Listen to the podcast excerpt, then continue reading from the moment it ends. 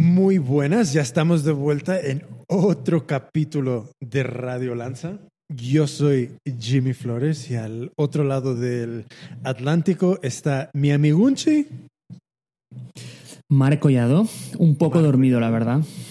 Un poco dormido, ya es, ya es muy tarde, ya, ya, ya se pasa, ya rebasa tu, tu hora de, de, de descanso, ¿no? Jimmy, estas son horas intempestivas. Me tendrás que ayudar al principio, ¿eh? Yo creo que poco a poco me voy a ir arrancando, pero ahora mismo estoy bastante bajo de energía. Vale, pues no te preocupes, Marco Collado, porque aquí está tu sidekick y también está Nero, que yo creo que peor que Nero no vas a estar. Nero es mi bulldog francés que me está viendo con cara de ¿cuándo nos vamos a comer esa salchichita que me toca? So, estamos de vuelta en Radio Lanza. Um, ya estamos de vuelta también en nuestro formato habitual. Um, Marco Collado, ¿puedo hacer los honores de entrar en directo con patrocinadores? Dale, dale. Pues eh, entramos con la sección patrocinadores, posibilitadores, eh, de los cuales eh, hay muchos más posibilitadores que no son patrocinadores. Entonces, eh, yo personalmente de nuevo hago el, anuncio de si alguien está por ahí escuchando y tiene algún presupuesto suelto de marketing que quiera diversificar y, y apoyar este gran esfuerzo que estamos haciendo de compartir nuestro saber sobre eh, tecnología, negocio, startups y sobre todo motivación para que más personas se lancen a lanzar. Pues aquí estamos. Nos puedes contactar en hola. Nos dices qué haces y nos ponemos en contacto para ver si podemos llegar a algún acuerdo mutuamente beneficioso. Mark. Si tenías pensado invertir en Libra, que es uno de los temas del, del follow-up, yo me lo pensaría dos veces, la verdad, y, y, pondría el dinero aquí. O sea, un asset mucho más seguro. No está backed por tío, bonos del Estado, pero bueno, pero está backed por nosotros. Tenemos continuidad, tenemos pasión, tenemos ganas y ahora me estoy sintiendo ya bien, así que Papá. yo no dudaría. Powerful. Powerful. Entonces, ah, ¿sabes qué? ¿Sabes qué? Esta semana, sí, voy a dar un shout out a dos posibilitadores que creo, tú sabes que yo no tengo ninguna aversión a suscribirme a nada.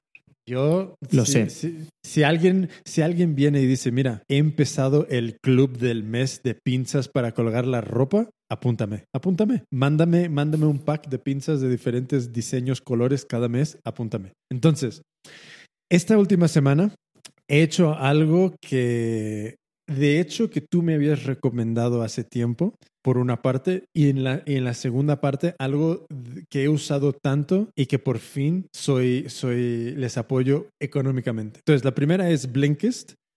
Yo descubrí Blinkist gracias a Marco Collado y por fin he tomado el siguiente paso y ya soy premium en Blinkist. Si no conoces Blinkist, básicamente son resúmenes tanto en, en, formato escrito como en audio de realmente grandes, grandes libros. Tienen una biblioteca enorme de, de, de estos resúmenes. Um, ¿Por qué me gusta? Porque básicamente hay muchos libros que se pueden consumir en su formato resumen y, y, te ahorras muchas horas de tiempo. Mark, yo sé que tú eres fan de Blinkist. ¿Qué, tienes, qué, qué opinas del servicio? No solo soy fan, es un producto al cual admiro. De hecho, les conocí en 2015 cuando estaba en Berlín, conocí a uno de sus fundadores, al cual recontacté de nuevo en 2017 cuando estaba en Ironhack, porque, mira, esta historia es buena. Teníamos que montar un evento acerca de diseño. Y la verdad es que no sabía muy bien a quién invitar. Y pensé, mira, Mark, de perdidos al río. Total, piensa qué programas, qué aplicaciones, qué productos te gustan y escríbeles a ver si vienen. Y nada, teníamos budget y dije, a ver, ¿qué tres productos más utilizas recientemente? Y básicamente eran Blinkist, Bear App y Airmail. Escribí a los tres y de una me dijeron, hey, para Barcelona que falta gente. Les montamos un poco de cena, un poco de tour, estuvieron encantados, les conocimos, tuve como mi momento más geek en el mundo en el que empecé como a discutir product features y roadmap con uno de los lead designers de Bear App. Aún recuerdo ese momento, se me está poniendo ahora mismo la piel de gallina, estoy totalmente despierto ahora después de recordar eso. Y, de verdad, fue una experiencia increíble. Aún recuerdo el evento, mm, se lo pasaron muy, muy bien. Y de nuevo, vamos a enfocar el tiro en Blinkist. Me parece un producto increíble, todo el cual yo sería el editor, porque piensa, a veces no lo piensas en, oye, ¿cuál debería ser el mejor trabajo del mundo? Imagínate que te pagaran para resumir libros. O sea, es que es, que es, es el mejor trabajo del mundo. Estás todo el día leyendo y cuando acabas, tío, haz un resumito y la venga, a la nómina. Es, es el mejor trabajo del mundo. Pero es que además creo que está empaquetado en un formato muy interesante. Sus resúmenes son muy digestibles, eh, se preocupan de poner siempre acompañado el audiobook. Me parece un gran producto, la verdad. O sea, una, buena idea. Sé que hay otros productos que hacen cosas parecidas en el espacio, no están solos, no fueron los primeros, pero sinceramente creo que son los que están haciendo el mejor trabajo. Es importante entender un par de cosas. La primera es que no hacen resúmenes, obviamente, de libros de, de ficción, solo de no ficción. Y la segunda es, eh, lo que dice Jimmy es bien cierto, de que hay libros que con un resumen hubiera bastado. Es decir, dame el artículo, no, no me des 300 páginas porque eso cuesta 9 euros y eso es algo que a mí también me frustra bastante. Y créeme que mi espíritu de completionist yo, o sea, yo cuando, por ejemplo, empiezo un podcast no puedo empezar con el episodio 52. O sea, o, o empiezo por el 1 o no empiezo. Eso es un problema. Sí, y es un problema porque hay algunos que tienen como 500 episodios y, y, tengo auténticos problemas para navegar a través de ellos en el pasado. Porque, claro, los primeros a lo mejor son de 2011. Pero dicho esto, a mí me funciona muy bien para hacer de proxy para ver qué libros me voy a leer y cuáles no. Es decir, lo suelo usar para cribar al principio. Vamos a decir, mmm, me quiero leer un libro, oye, espera, antes de leértelo, léete el Blinkist. Si es muy interesante, go for it. Si no, mmm, déjalo en el armario y, y ya lo pensarás luego. Totalmente, estoy muy, muy de acuerdo. Oye, ¿cuál es el último que te has eh, leído, escuchado en Blinkist? ¿Quieres saberlo? I do. Crossing the Chasm. No jodas, vale. Claro. Yo, el, mi último fue Letters from a Stoic, de Seneca. Bueno. Entonces, yo he encontrado el formato donde para mí la filosofía es digerible y es a través de sus blinks.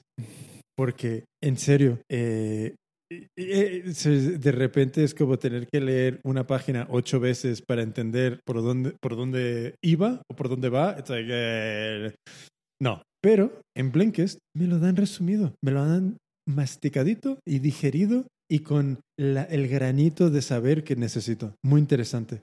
So, Blinkist era ese primer posibilitador.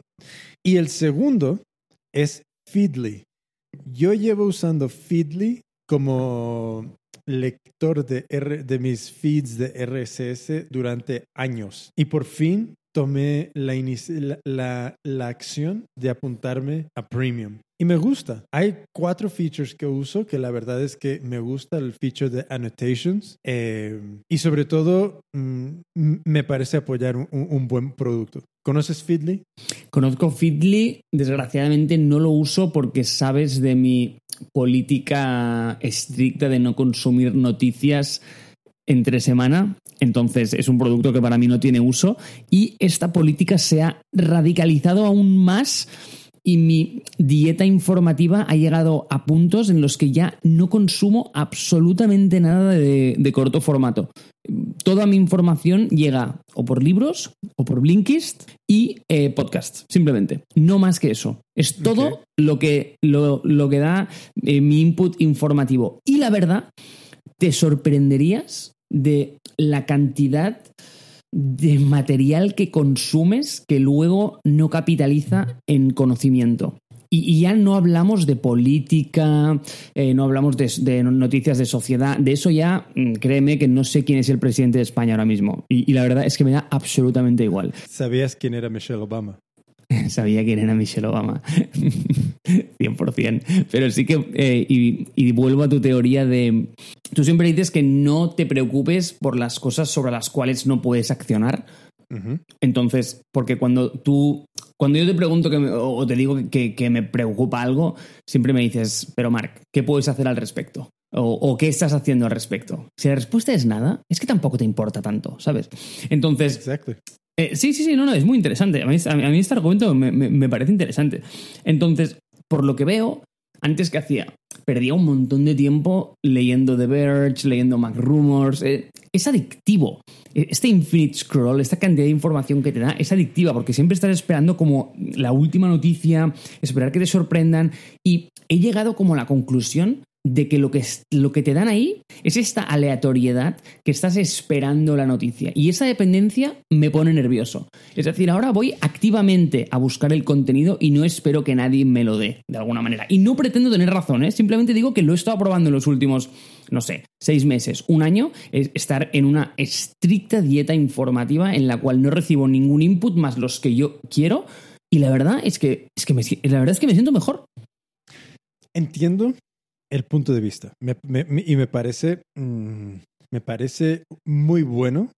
Creo que, creo que, eh, sí, cre- creo, que es un punto de vista muy interesante, pero yo añado eh, un punto de vista divergente, que es, por ejemplo, yo sigo, sí, The Verge, TechCrunch, Wired. Ah, de hecho también me he suscrito a Wired, by the way, que también es otra de mis publicaciones absolutamente favoritas, que de hecho estoy, me, me he suscrito a la versión impresa también.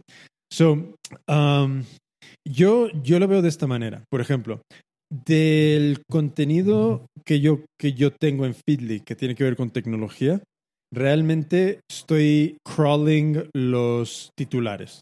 Sobre todo por tener un por conocer ese pulso de, de- de- y cómo está latiendo.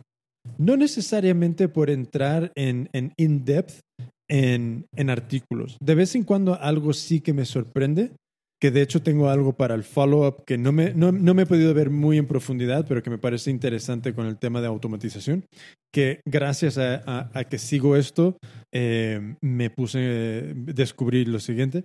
Entonces, para mí lo de tech es más bien pulso general. Pero yo también sigo otra serie de, de- blogs que tienen que ver con creatividad desde el punto de vista como plástica, bellas artes, diseño gráfico, fotografía. Y estas son cosas que también es, es lo mismo, es como tener un pulso sobre eh, qué es lo, lo más actual en, es- en esas áreas.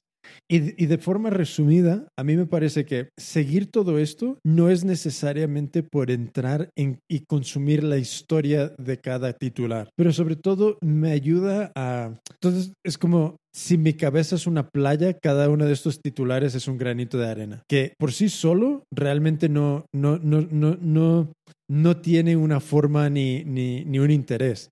Pero en conjunto, para mí, yo encuentro que realmente ayuda a, diseñar cómo pienso, cómo veo las cosas y que downstream me ayuda mucho en cómo me enfrento a resolver problemas. Y, creo que para a mí personalmente me ayuda mucho en tener contacto con mucha, mucha información de di- distintos tipos. O sea, al día no me consume mucho, mu- mucho tiempo el estar escaneando estos titulares, pero que luego yo he visto que desemboca en, en, en, en, resolver problemas de una, de una manera mucho más creativa.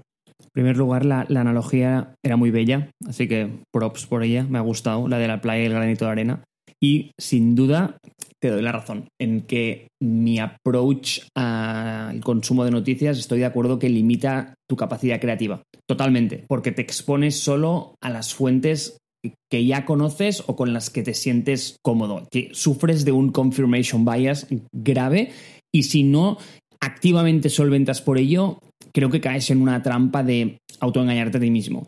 Y sí que te falta ese punto de entropía, de creatividad que te da el exponerte a fuentes muy diversas y es algo que tú siempre me dices, por ejemplo, una herramienta que yo no uso, que tú sí, que yo nunca le he sabido encontrar el que, aunque ve- veo la potencia del producto, es Reddit, por ejemplo. Oh, oh. Reddit es como, para mí Reddit es como una especie de Feedly, pero donde todo lo que se postea es por persona. Por, por, no por persona, porque eh, eh, yo considero que en Feedly estoy leyendo cosas de periodistas, a mayor o menor medida. Pero en Reddit es directamente como la diarrea mental de cada uno, pero filtrado por qué son es, esta- estas áreas que quiero descubrir. Entonces, Sí, es lo, es lo mismo. Es como. evidentemente, creo que tienes toda la razón en que es, es- son trampas muy peligrosas en las cuales puedes caer de hacer un scroll infinito como un robot. Total. Y creo que ahí entra ya el autocontrol. Entonces, pero si se. ¿Escuchas eso? Wow. Y fuerte además. I know. Eh, si, te, si te puedes controlar, creo que puede ser positivo. Pero si permites que, que- que, vamos, que te saque sangre del pulgar, pues ahí ya puede ser Reddit como puede ser, como dice Joe Rogan. No es que las drogas hayan destruido a tu hijo, las hamburguesas también lo podrían haber destruido. O sea que... eh, lo he intentado, ¿eh? He intentado, eh, no, lo de las drogas ni las hamburguesas, por favor, eh, lo de Reddit. He intentado que me guste.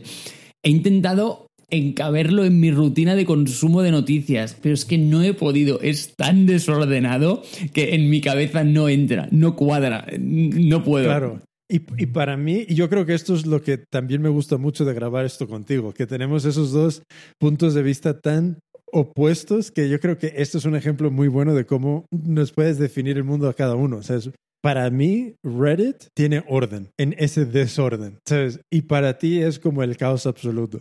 Claro, a mí, si no me das un feed algorítmicamente ordenado por tiempo, me siento muy perdido, porque no entiendo por qué me estás presentando esta noticia antes que la otra. Es- ese es el tema, es que no son noticias. Para mí Reddit son cosas atemporales en general. Que sí que hay algún, algún, eh, algún subreddit que sigo que es mu- mucho más anclado en, en- en- en tiempo real, pero en general hay muchos que sigo que sencillamente son tópicos y conceptos de, de- de- de cosas donde mm, son, son, son independientemente de, de una línea de tiempo. Entonces, si los descubro en mi feed, me vale tanto ahora como hace tres años como en dentro de tres años. Y mira, te diré una cosa, ¿eh? Para mí Reddit es como el Stack Overflow de la vida cotidiana. Cuando tienes una duda extremadamente rocambolesca, nerdy, algo que tú solo te podrías preguntar, o en este caso yo, que dices, es que esto no le importa a nadie del mundo más que a ti, porque es el detalle más ínfimo, efímero, mm, irrelevante del planeta. Si lo pones en Google, el primer resultado que te aparece siempre es Reddit. Y hay alguien que se lo ha preguntado ahí y alguien le ha contestado debajo. Me, me parece fascinante la comunidad que tiene.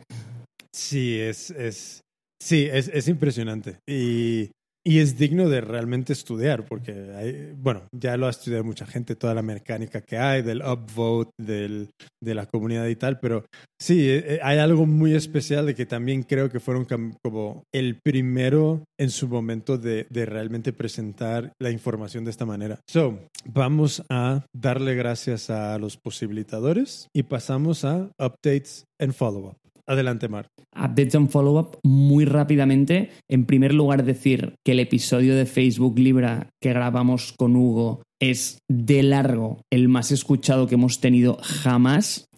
Así que, Hugo, gracias y felicidades porque salió un episodio increíble. La verdad es que mm, me lo he estado escuchando y muy interesante. Sí, sí, y no muy interesante porque tanto tú y yo hablamos muy poco, pero yo creo que es que, que Hugo le dio esa vida al capítulo con su con su eh, personalidad obsesiva de empezar desde cuándo qué es una moneda hasta terminar en, en, en esas oportunidades de negocio dentro de, de Libra. Y esto, bueno, lo he visto a través del dashboard de Simplecast, que algún día yo creo que va a ser un posible creador, lo podríamos hacer ahora mismo, no lo vamos a hacer, pero podría serlo. Es nuestra plataforma de hosting y distribución de podcast. Y hay una cosa que me hace mucha gracia, Jimmy, y es que te ranquea los países por los cuales se descargan más podcasts. Y España, el label que tiene es Kingdom of Spain. No. que tiene sentido, pero es que me hace mucha gracia, no lo había visto nunca jamás. O sea, es verdad, es el, es el reino de España, sin duda lo es, pero, pero nunca lo había visto como Kingdom of Spain. Para mí el país es Spain. Spain. Joder, los de Simplecast son hiperliterales, ¿eh? Por eso es un, un producto que me gusta. Em, so, updates and follow-up. Eh, joder, sí, el capítulo de Facebook Libra fue interesante. aquí veo que tienes un artículo. Sí, señor. Te he puesto un artículo de, ya sabes, uno de mis mentores espirituales vitales en la vida, una de las personas que tengo que conocer antes de morirme, muy, muy, muy importante para mí, es un tema personal. Ben Thompson, quien no lo conozca, su blog Mm. Stratechery, su podcast Exponent.fm, para mí es un referente absoluto y evidentemente esta semana habló de Facebook Libra y su artículo, como siempre, es impecable. Pero me gustan mucho los gráficos estos que hace él, que los pinta a mano y son divertidísimos.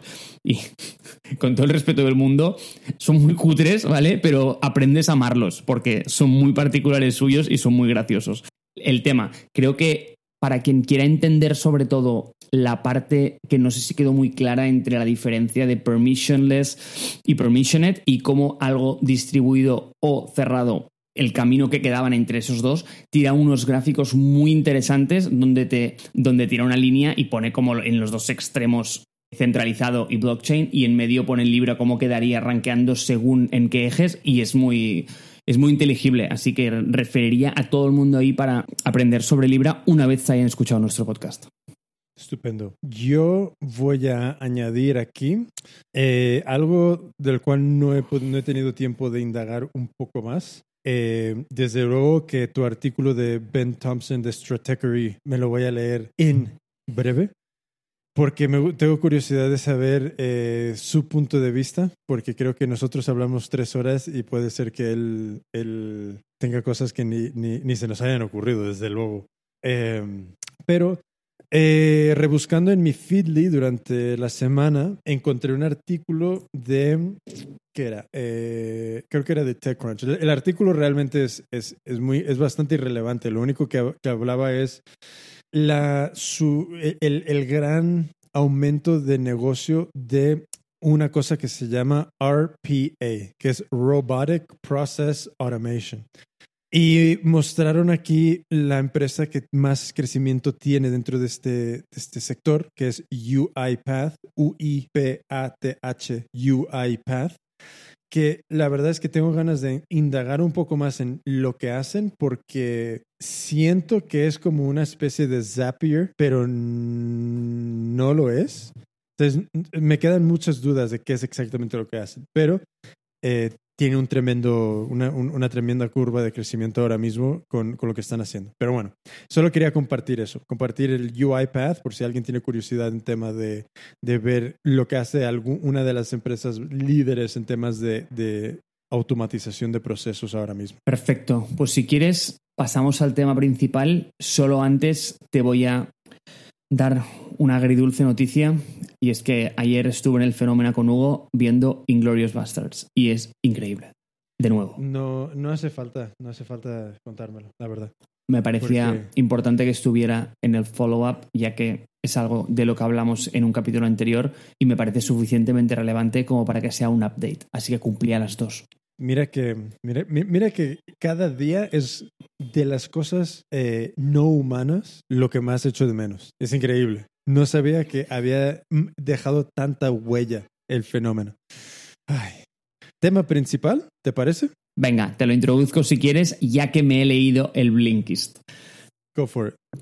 De hecho, antes que nada, este episodio que se llama Creciendo con nuestros usuarios y que básicamente lo que intenta buscar es explicar de qué manera nuestros usuarios cambian o evolucionan a la vez que lo hace la madurez de nuestro proyecto, nuestro negocio, tenía un subtítulo que era Crossing the Chasm. Y para quien no lo sepa, esto es un libro. Esto es un libro que estará en los show notes, que en su día me leí, que básicamente explica esta idea y este concepto, que es muy ilustrativa y de alguna manera le da contexto a este tema de una forma muy didáctica. Dicho esto, cuando en su día me leí el libro, pensé, Dios, has perdido 300 páginas de tu vida, qué cosa más obvia me está contando este hombre.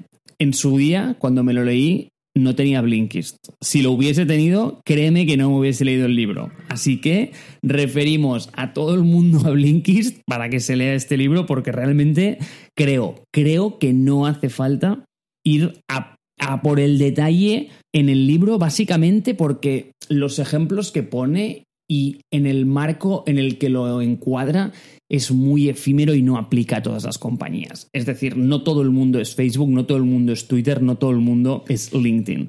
Entonces, si estás abriendo un restaurante, es importante entender esto. Mm, no hace falta leerte 300 páginas para entenderlo. Créeme que escuchando este podcast lo vas a entender. Dicho esto, me refresqué el conocimiento leyendo el Blinkist y ahí va el resumen de, no 15, 3 minutos de Crossing the Chasm.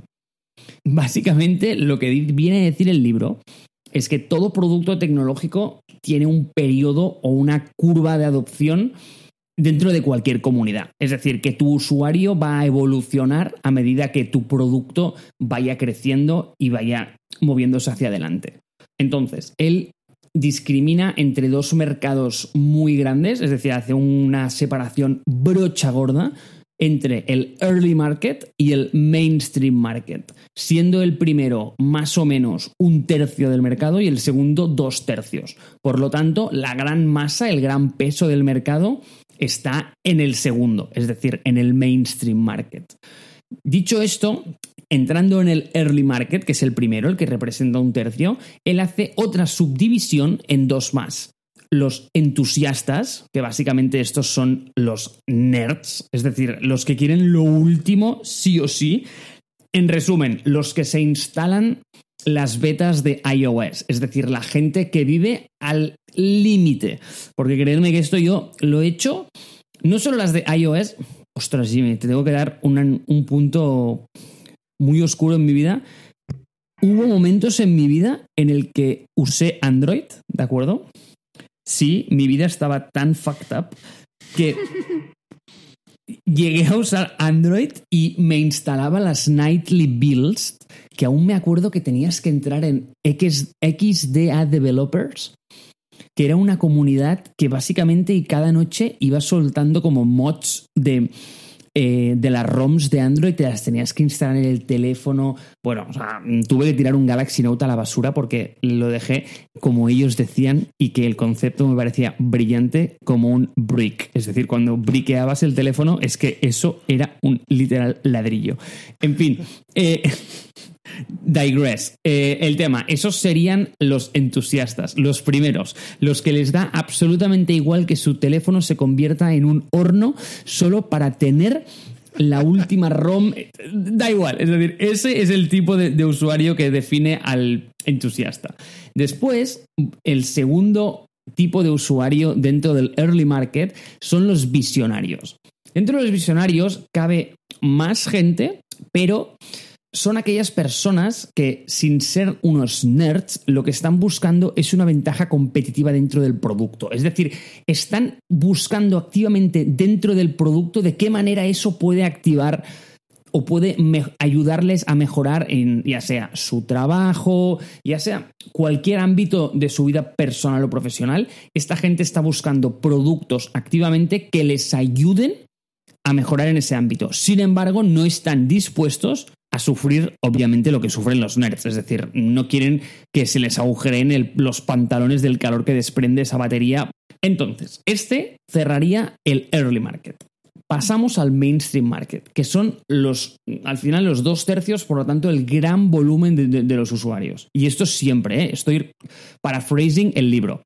En primer lugar, tenemos los pragmáticos, que representan a un tercio más o menos de este mercado y solo entran a jugar cuando hay un líder claro en el mercado. Cuando todo está muy claro, cuando hay una persona que está liderando, esta es la gente que adopta Microsoft Word de alguna manera. O que cuando Google Drive ya está en un estadio maduro y hay mucho soporte, mucha compatibilidad, ya entran en ese producto. Pero no lo hacen buscando una ventaja competitiva, sino lo hacen Básicamente porque están buscando un marco seguro donde desenvolver su trabajo, no están activamente buscando ese edge. Después, en esa misma categoría de mainstream tenemos los conservadores, que son gente que lo hace todo a desgana, es decir, lo adopta porque tiene que adoptarlo, porque no tiene otra, y finalmente dice como un grupo muy pequeño que me hace mucha gracia, que yo este no lo identifico con nadie, que es un escéptico, ¿vale? Entonces estos dice que tienen poco valor de mercado, pero da un punto interesante, y es que pueden ser fuentes potenciales de buen feedback. Pero bueno, o sea, no entraremos ahí. Pero me pareció como interesante el detalle. Dijo, bueno, a estos tíos, pues a ver, nadie les importa, básicamente. Pero, oye, si queremos darle como alguna característica, pues parece que te pueden dar buen feedback. Así que está bien, ¿de acuerdo? Escucharles es interesante. Dicho esto, ¿qué es lo que pasa? Resulta, ya, todo esto ha sido para introducir el concepto clave del libro que entre estos dos mercados, el early market y el mainstream market, existe, según el autor, un abismo, es decir, el chasm. Y ese abismo sucede entre los visionarios y los pragmáticos. Entonces, ¿por qué pasa esto? Y este, mira, si todo lo que he dicho hasta ahora nadie ha escuchado, no pasa nada. Pero este punto es interesante. Mira, es el único punto del libro que, que, le doy.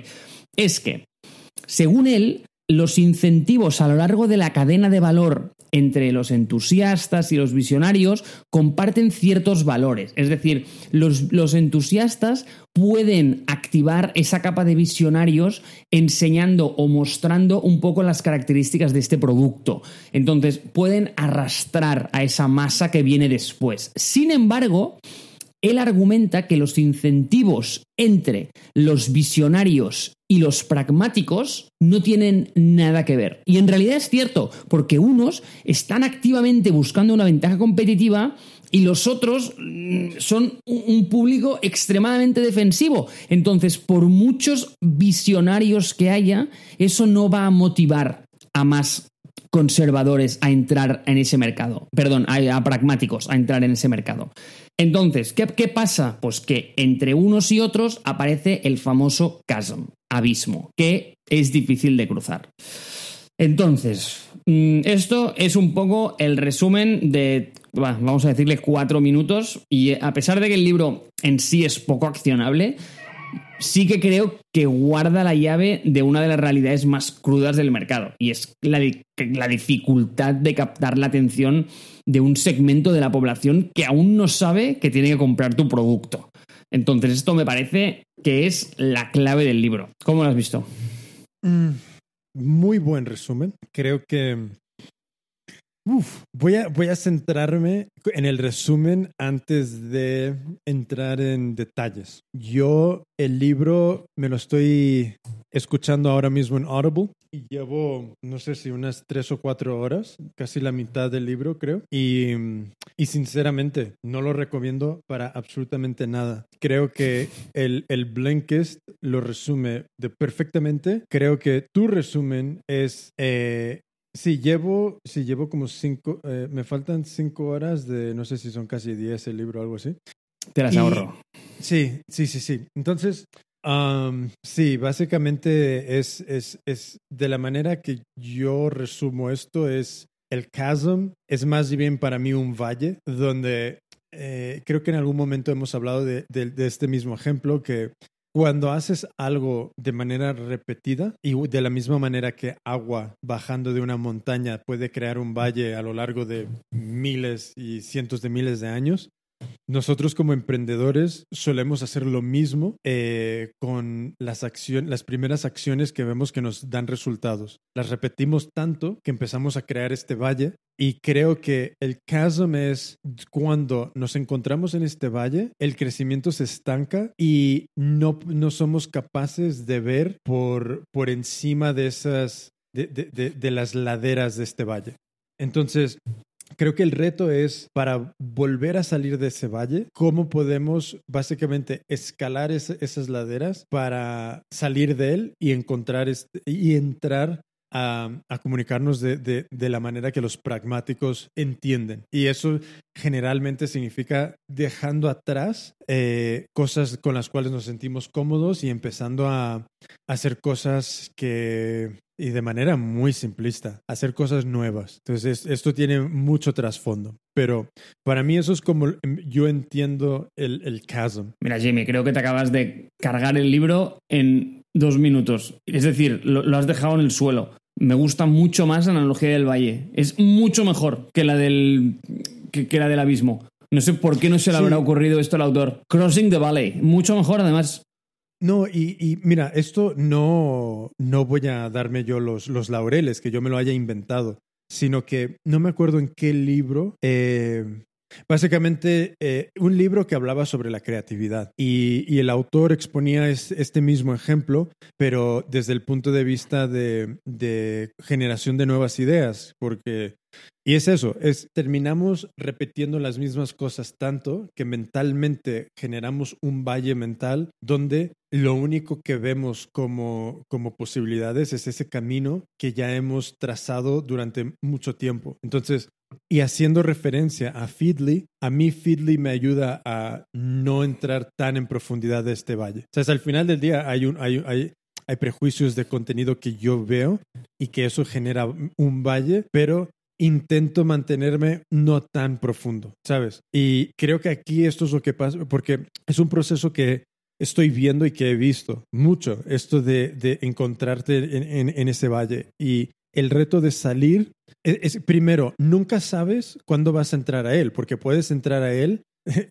Porque esta es la otra cosa, no es que te encuentres con él en un momento muy específico, porque yo creo que aquí el gráfico de este señor eh, también, en mi opinión, tiene un error que es declara que como que si hay un valle y yo creo que son muchos valles de profundidades distintas, pero terminas llegando a uno que, que es muy profundo. Entonces, creo que muchas veces vamos saliendo de ellos, vamos saliendo de ellos y vamos creciendo un poquito, un poquito más que ayer, un poquito más que ayer, pero llega un punto donde ya es un, un, un, un el gráfico se aplana y entonces empezamos a, a, a estresarnos y a, y, a, y a, correr como locos para intentar, pues, es, eh, eh, intentar encontrar qué es el problema, por qué ya nos hemos estancado. Pues venga, Jimmy, antes de empezar a desmenuzar el cómo convencer a estos pragmáticos, vamos a poner las cartas encima de la mesa. ¿Dónde te sientas tú en esta escala?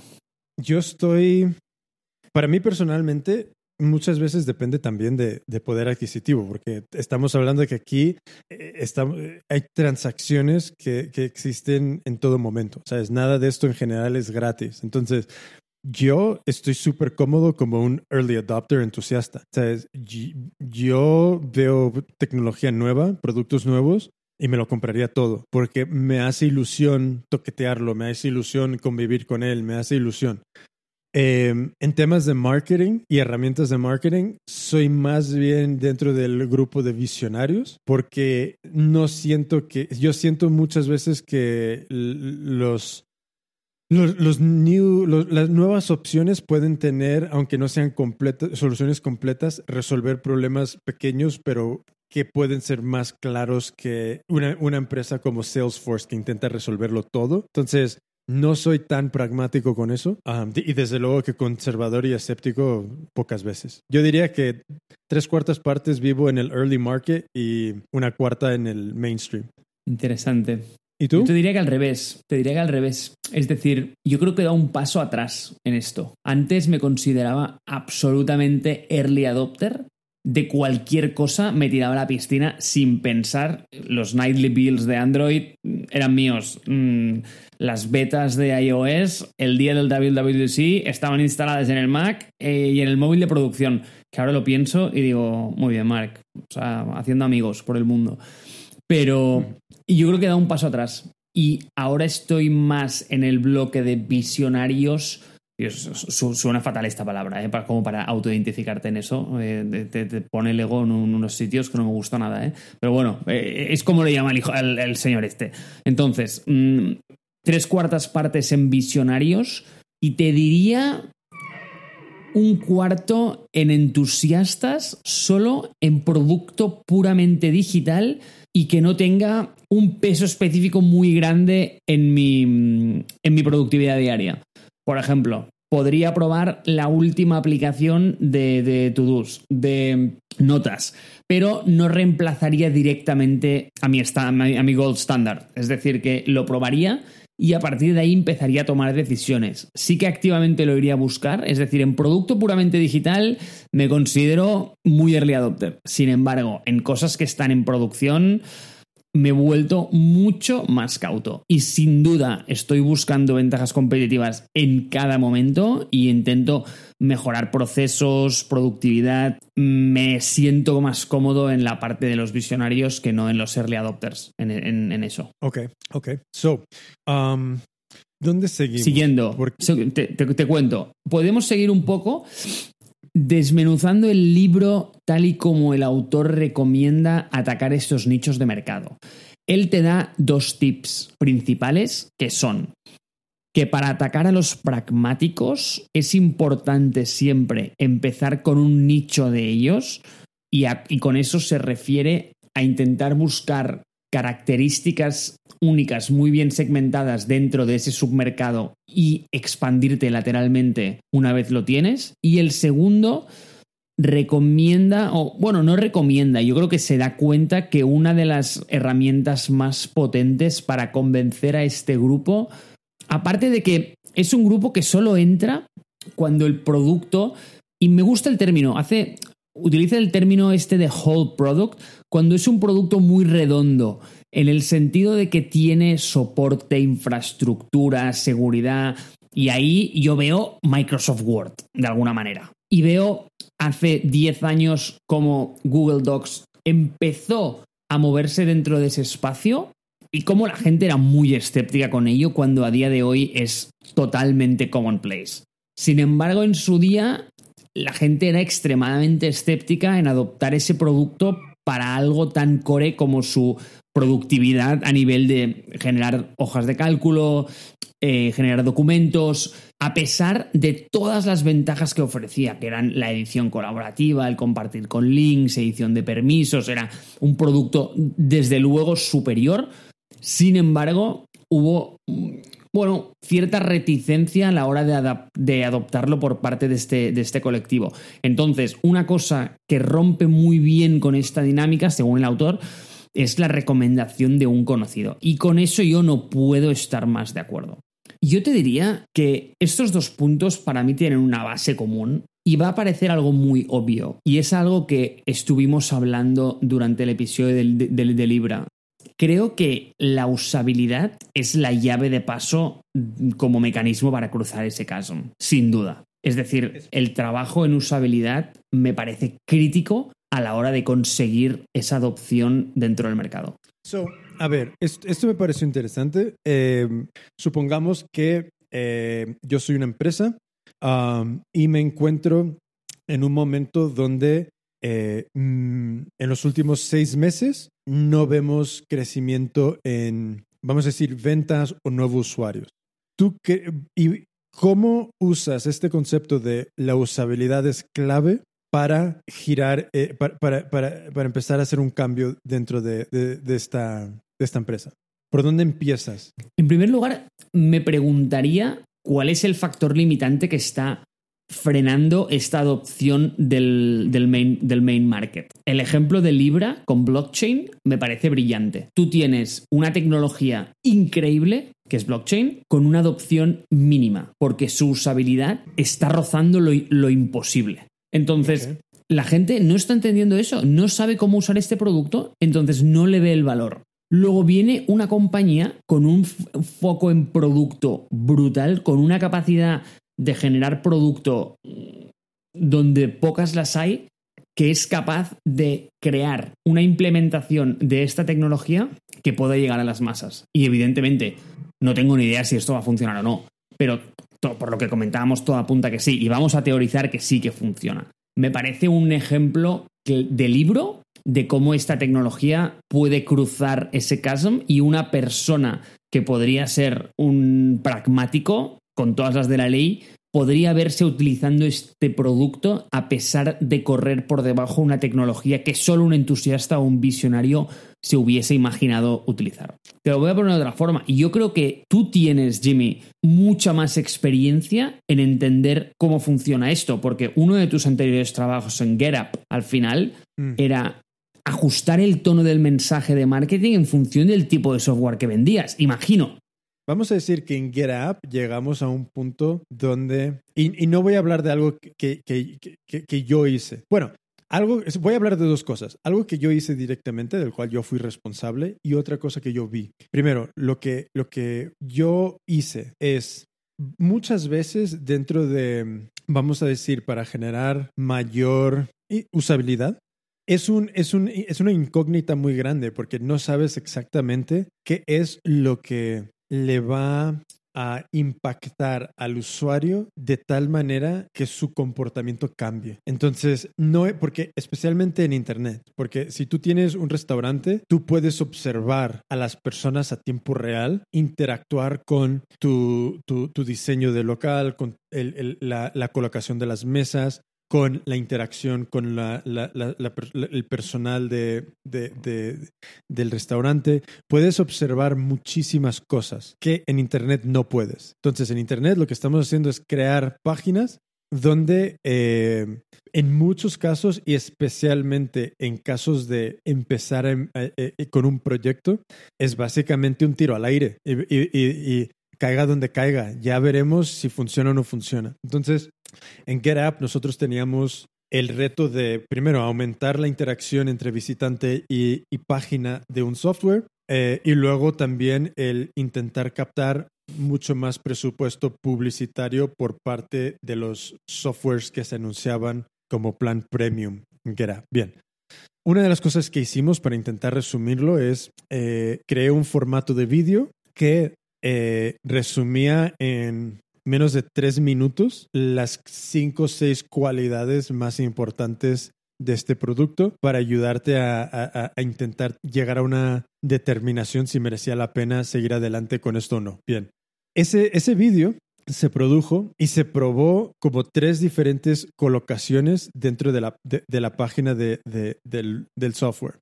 Una estaba eh, cerca del footer, una estaba intercalada en el contenido y la otra estaba directamente primer, primer plano e, en el header. Y con el A-B testing que se hizo, al final la conversión aumentó de una manera, pero impresionante, con la variante de tener el vídeo arriba. Y fue de una manera tan impresionante que, que dijimos, mira, tenemos que reiniciar esta prueba porque eh, algo tuvo que haber fallado. Bien, yo soy el primero en decir, sí, reinicia. Resultado fue el mismo. Resultado fue el mismo y se empezaron a hacer eh, vídeos para un montón de, páginas que tenían su plan premium con nosotros y, vimos el, subidón de conversiones de, un usuario. Entonces, aquí hay un punto donde yo lo que no sé es si estábamos en un momento de valle y que un vídeo colocado en, tal sitio nos ayudó a salir de ello, o si e, e, esa es la otra, la otra incógnita que yo tengo con este concepto de chasm.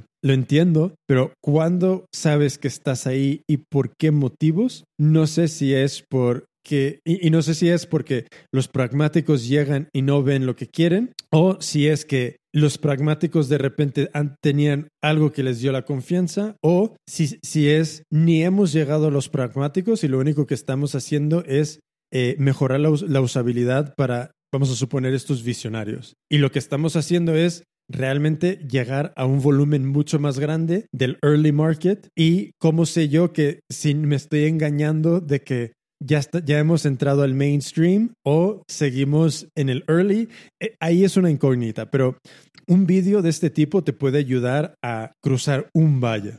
Y luego la otra cosa que fue ya aún más impresionante fue, vamos a decir, un producto mm, que permitía, mm, ¿cómo lo digo?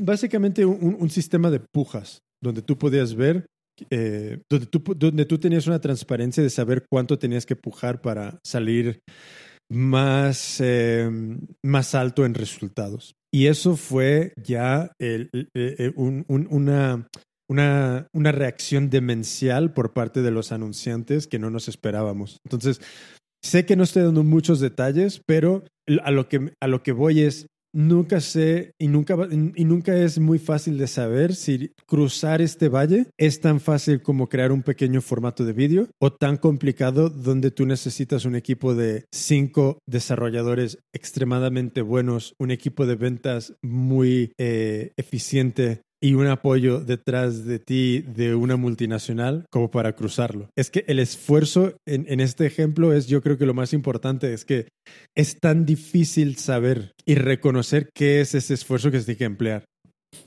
Me encanta porque creo que te he preguntado, o al menos no, no, lo he sabido comunicar bien. Es decir, te he preguntado por una cosa absolutamente distinta, pero me has dado una respuesta que me ha dado otra idea que me ha parecido aún más buena.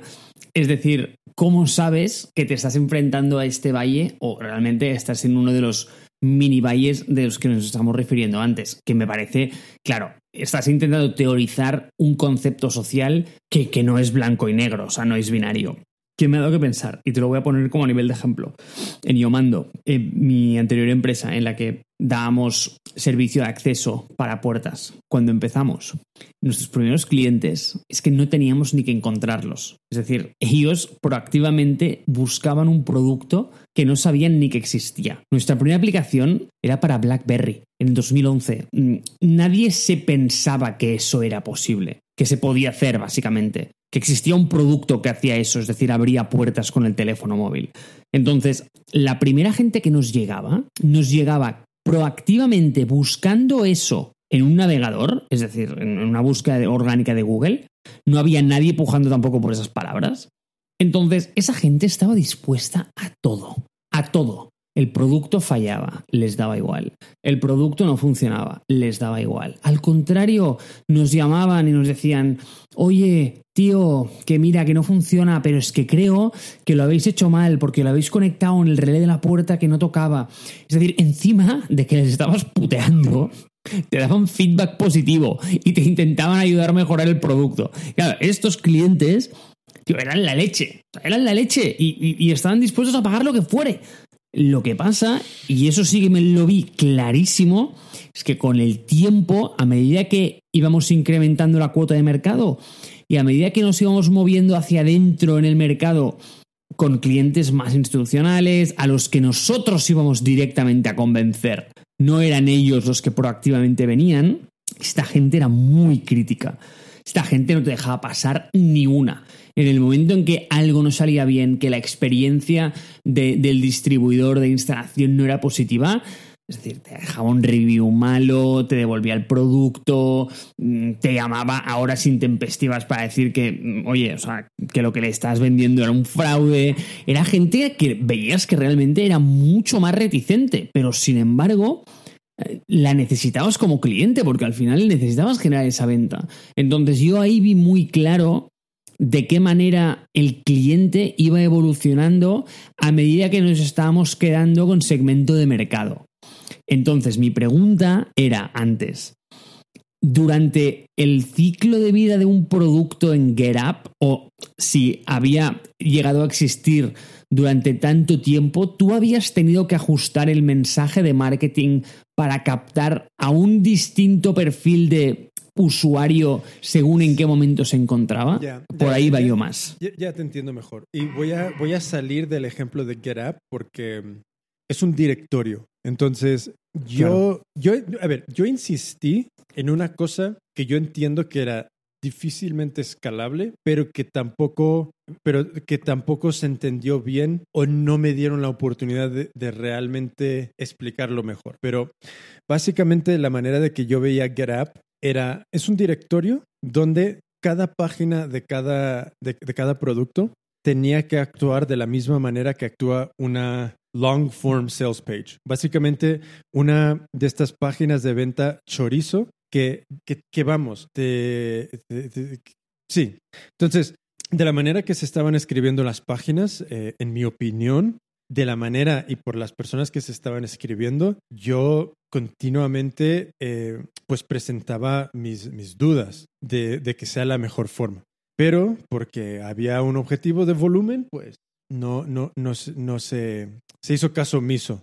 Y mi, mi punto era que yo creía que deberíamos de contratar a, a una persona profesional em, para, eh, para que redactara estas páginas desde un punto de vista de conversion copywriting, que es cuando tú escribes un copy y un mensaje de marketing con el objetivo principal de que esta persona tome una, una acción muy específica al final de, de, la página.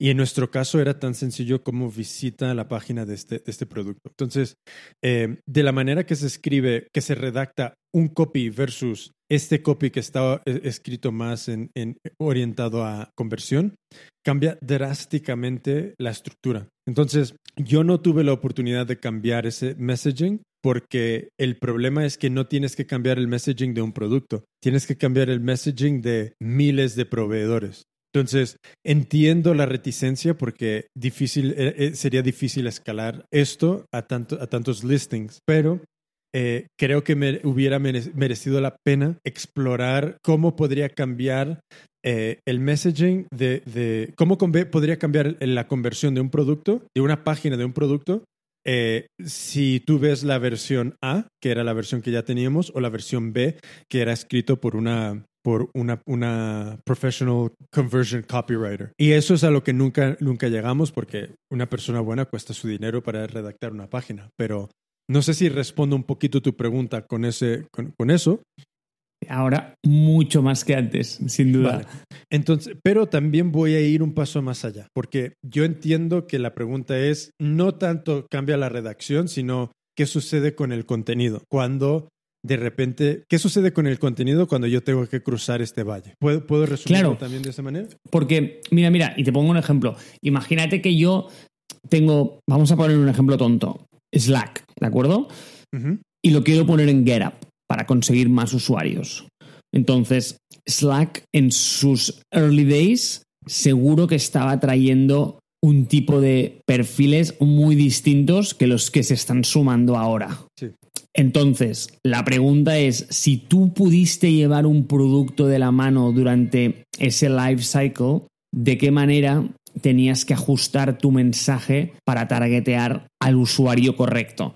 Y Slack no es un muy, muy buen ejemplo de eso porque creo que a diferencia del software on-premise de Microsoft, me parece que lo que hace Slack es cruzar el chasm dentro de cada grupo de trabajo. Es decir, entra como una especie de caballo de Troya. Y eso me gusta mucho de Slack, que es lo que hace cuando tú tienes dentro de un equipo, imagínate que yo estoy dentro de un equipo de producto, dentro de una multinacional gigante.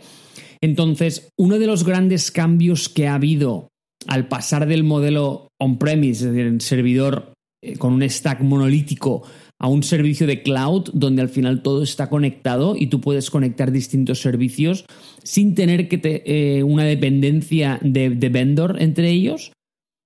Un grupito muy pequeño dentro del equipo de producto, véase Mark, dice, oh, esto de Slack es interesante. Voy a empezar a usarlo porque es gratis. Entonces, yo puedo empezar a usar esto y poco a poco puedo ir evangelizando al resto del equipo y a lo mejor escalarlo a los equipos adyacentes y estoy cruzando el chasm dentro de mi departamento. Pero a medida que lo estoy escalando dentro de la compañía, a su vez también estoy cruzando esa barrera dentro de, la empresa como as a whole, no, no, no solo en el departamento. Y creo que la estrategia de adopción de Slack en este sentido es brillante porque genera unas sinergias increíbles en el momento en que dos equipos hacen ese overlap. Porque dicen, ostras, ¿tú estás utilizando Slack? Pues mira, yo en marketing también. ¿Por qué no usamos si lo montamos en el mismo equipo? Y entonces, es que yo me lo imagino como dos diagramas de Venn, es decir, que se van, usando, se, van acercando, se van acercando, se van acercando, y el momento en que uno se sobrepone al otro, dicen, ostras, pues vamos a usarlo, ¡pum! Y la burbuja, se, se genera una burbuja gigante entonces, ¿no? Y esta burbuja gigante genera una colisión con otra burbuja en un departamento de recursos humanos y todo el mundo sin saberlo, resulta que está en Slack y nadie ha hecho como un push de una venta comercial gigante sobre esa compañía. y esto es lo que me parece brillante del modelo. A ver, aquí creo que en, parte tienes razón, que a medida que haya mayor adopción, hay mayor como credibilidad, porque yo creo que esto va directamente a ese punto de recomendación de un conocido. Si yo estoy en Slack dentro de mi empresa y te lo recomiendo y tú estás dentro de mi empresa eh, y el producto cuesta cero, pues la, barrera de adoptar Slack es súper baja. Pero creo que es más bien un ejemplo muy bueno del el network effect que tiene, que, tiene como parte nativa Slack, que es lo que, lo que, lo que, es, lo que sucede en general con, con, con, estos tipos de productos. Es yo lo uso, tú lo usas, de repente, si yo te lo he recomendado, eh, el ejemplo de toda la vida de Hotmail, que en Hotmail realmente creció porque en el footer tenía eh, este email se ha enviado con Hotmail, crea tu cuenta ahora. Entonces yo, yo abría mi cuenta y a toda la gente que yo enviaba emails les llegaba este mensaje en el footer, salvo que yo lo eliminara. O como en Typeform. En Typeform tú creas un formulario en Typeform y te sale el loguito creado con Typeform o Create Your Typeform o algo así. Entonces, ese es el, el uno a muchos. Eh, no sé si, no siento yo que sea realmente tanto algo que ayude a cruzar el, el, el, chasm.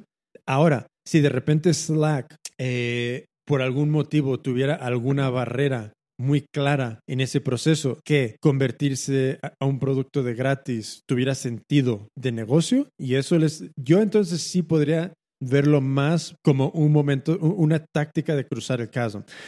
Pero yo creo que ahora mismo, según el ejemplo que, has puesto, yo, creo, yo lo veo más bien como recomendación de un conocido, claramente. Especialmente dentro de esos entornos cerrados de una empresa. Porque el problema es, también el, el, tema que hay que tener en cuenta con Slack es, no es tanto la adopción dentro de la empresa, sino que es también la, la adopción por muchas empresas. Entonces, creo que al ser gratis y al permitirte meter a gente de, que ya tenga Slack o que no tenga dentro de...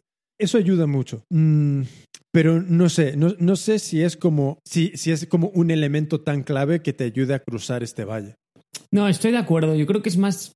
Y ahora, ahora pensando a lo mejor, es un mejor ejemplo de propagación top-down o bottoms-up. Sí. ¿De qué manera? Antes, para meter este software en una empresa, si no convencía al CIO de que eso era lo que había que hacer, mm, era imposible que nadie usara este producto. En el momento en que le convencía a ese hombre, era una implementación, era un, un global rollout dentro de la compañía. Es decir, yo voy al CIO y le convenzo de que, no sé, eh, el chat de Microsoft o montar la compañía en Skype es lo que hay que hacer, pues toda la compañía lo usa. Por otro lado, en el approach anterior, tú puedes tener una Fortune 500 funcionando enteramente en Slack y esa persona no ha tomado ni media decisión. Sí, sí, sí, total, total. Pero creo que no tiene nada que ver con el caso, así que lo apartamos. Así que no, mira, yo sin entrar, a ver, yo estoy personalmente metido en esto ahora mismo. entonces, lo que, lo que, sin entrar en detalles hiper, hiper específicos, lo que sí puedo decir es que para cruzar este chasm, vamos a suponer, yo creo que tenemos que tener muy en cuenta la definición de pragmáticos. Entonces, em, cuando una persona es muy pragmática, va a tomar unas, unas decisiones que, que van a ser mucho, menos de corazón y van a ser mucho menos de tripa, mucho, mucho menos em, impulsivas y van a ser mucho más meditadas, e, evidentemente, eh, meditadas con el objetivo final de ser un cliente. No es de la misma manera que un escéptico puede meditársela partiendo desde el punto de vista de yo nunca voy a usar este producto. Creo que ahí hay cosas muy claras que tenemos que tener en cuenta con volviendo al tema que a la pregunta original que cómo cambia contenido de la yo lo yo lo resumo de esa manera tu pregunta cómo cambia contenido eh, para eh, entrar a ese grupo de a ese siguiente grupo de, los pragmáticos. Entonces yo creo que primero un pragmático sí está buscando el líder claro dentro de ese segmento de productos pero creo que están viendo absolutamente todo todo el contenido de una página bajo una lupa. Y esa lupa por una parte es mega crítica. Están buscando los agujeros para abandonar la página, para rebotar. Yo creo que hay que ver a esas personas con ese punto, que cuando visitan están buscando la excusa para rebotar de la página y eh, darse la palmada en la espalda de menos mal que he podido evadir este, este fraude, este, este mal producto, este producto que no es el mejor. Y entonces yo puedo seguir haciendo mi búsqueda. Entonces, lo están buscando bajo esa lupa, pero al mismo tiempo los eh, están mirando estas páginas con la intención de buscar esos elementos de confianza, de credibilidad para pagar, para convertir. Y yo creo que cuando empezamos a ver las cosas desde ese punto, la versión 1 de nuestro contenido suele ser siempre, y por, yo creo que en general porque no somos copywriters, suele ser siempre al girar, suele siempre girar alrededor de funcionalidades. por una parte, o, son funcionalidades y o eh, unas promesas de ser algo que claramente no somos, porque si lo fuéramos, si, lo fues, si fuésemos así, seríamos el, el, un nombre eh, muy reconocido. Entonces, versión 1 de nuestro, de nuestro contenido creo que peca del punto de vista de estamos intentando convencer. De la misma manera eh, que una persona que está buscando inversión puede presentar la primera vez o las primeras tres veces eh, desde ese punto de vista de, de sed, de hambre, de yo necesito esto. Creo que muchas veces la primera versión del contenido en el peor de los casos transmite eso. Em, y muchas veces directamente ni hay contenido. Esa es otro, otra cosa súper clara. Que, creo que muchas veces están creando productos con funcionalidades interesantes de las cuales existe absolutamente cero documentación que me ayude a entender si esto es para mí o no. Existe cero documentación que relacione este producto a mis problemas. Entonces, creo que cuando llegamos a, vamos a decir que hemos identificado el, valle. Creo que uno de los siguientes pasos es ver todas las páginas de nuestra web bajo la lupa de está ofreciendo la información que las personas, vamos a decir, más escépticas están, necesitan para tomar una decisión. Creo que muchas veces eh, estos productos mm, prácticamente cero contenido. E, eso es, un, eso, eso es uno de los primeros problemas. Entonces, de la manera que yo podría ayudar a alguien a través de este podcast es cuando tú veas la versión 1 de tu producto, luego tienes que también ver la versión 1 de tu página web. Y esa página web en esa versión 1 creo que merece mucho la pena entregar demasiada información, pero no en la misma página, sino si tienes que crear 50 páginas donde cada página describe una herramienta o una funcionalidad del producto, entra en detalle en eso, muestra casos de uso donde que se ata directamente, que, refleja ese, esa herramienta, esa funcionalidad y intentar relacionar esto a los problemas que tiene el visitante. Porque yo creo que una de las cosas que yo hago de manera consciente es cuando yo estoy buscando un producto, yo entro con un problema muy claro y estoy rascando para encontrar esa página y ese ejemplo que a mí me muestre la solución a mi problema. Y creo que muchas veces la gente que está creando productos nuevos, todas estas páginas de su web informativas las centran alrededor del producto y lo que hace el producto pero se olvidan que para que yo quiera entrar en esos detalles, primero tengo que hacer esta relación entre inmediatamente veo que el problema que yo tengo, tú lo has percibido y ahora me vas a empezar a dar los pasos de cómo lo soluciona tu producto. Eso por una parte. Creo que eso no se hace para absolutamente nada en la mayoría de los casos de productos nuevos. No, pero me ha gustado mucho el pensar en ese en esa persona más pragmática como aquel que tiene el dedo encima del back button, ya como esperando en salir para, para atrás y de qué forma optimizar para reducir un bounce rate, ya sea en una landing page o en una página de producto. Y no, no, te quiero devolver la, la, pelota, pero es que me ha hecho pensar en un ejemplo muy claro como Modemi, por ejemplo. ¿Tú esto lo has visto? ¿Cómo ha cambiado tu usuario desde el principio? De la misma forma que yo lo vi con Yomando, en el que tenía esa persona que me venía, que quería el producto, que me lo quitaba de las manos, y luego después ya era como una venta como más, que la tenía que empujar más. Tuvimos que cambiar absolutamente todo el mensaje de la página web, tuvimos que cambiar absolutamente el tono He visto que la, que la landing de Modemi ahora es totalmente distinta como era al principio. ¿Es porque has encontrado una fórmula mejor o porque ha sido el mercado quien te lo ha pedido?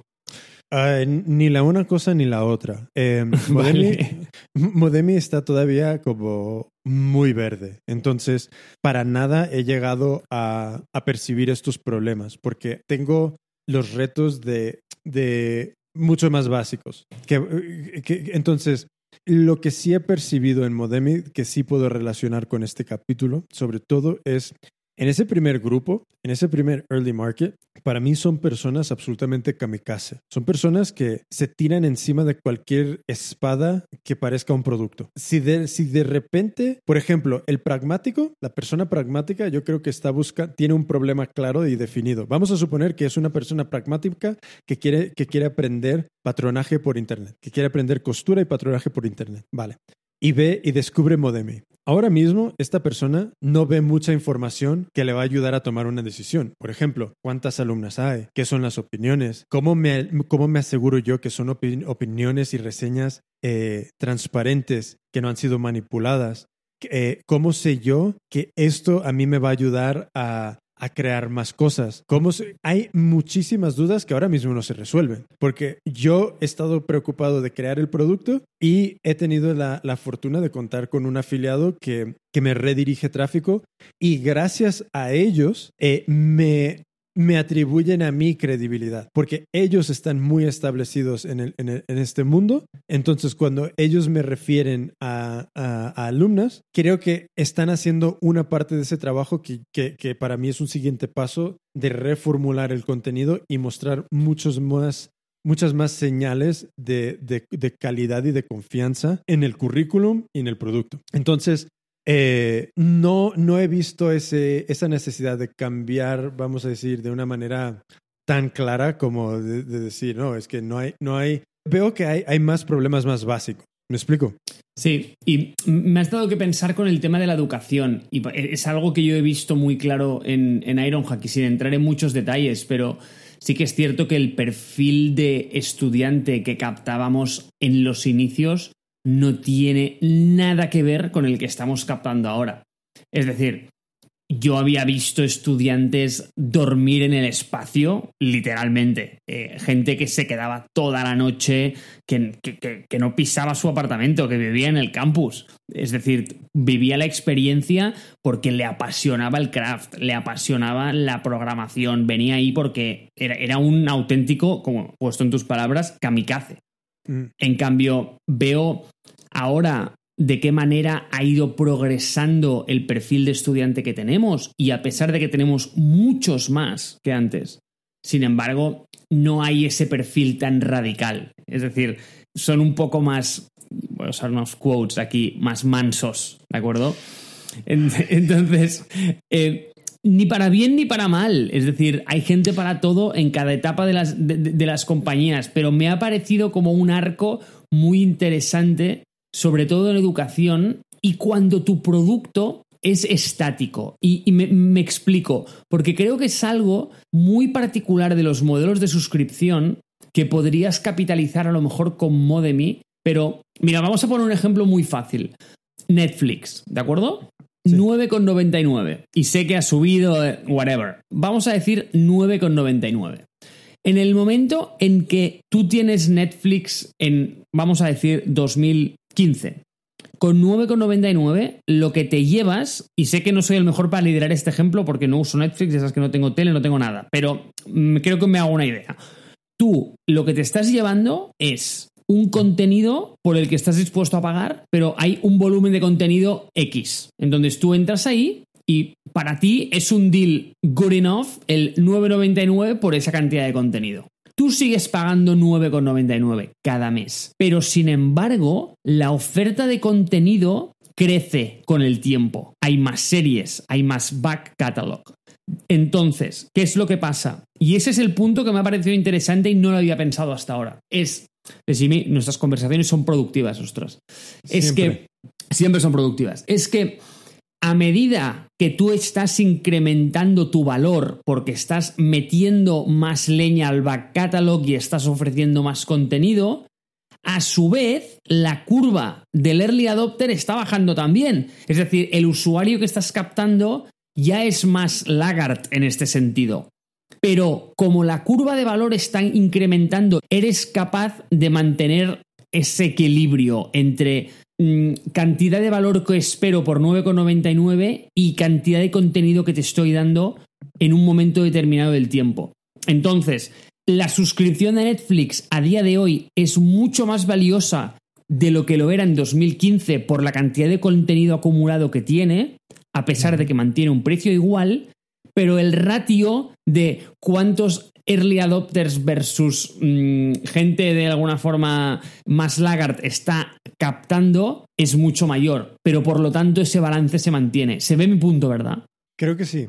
Es decir, imagínate que tenemos una variable que se llama valor. Y valor es cantidad de contenido dividido entre precio.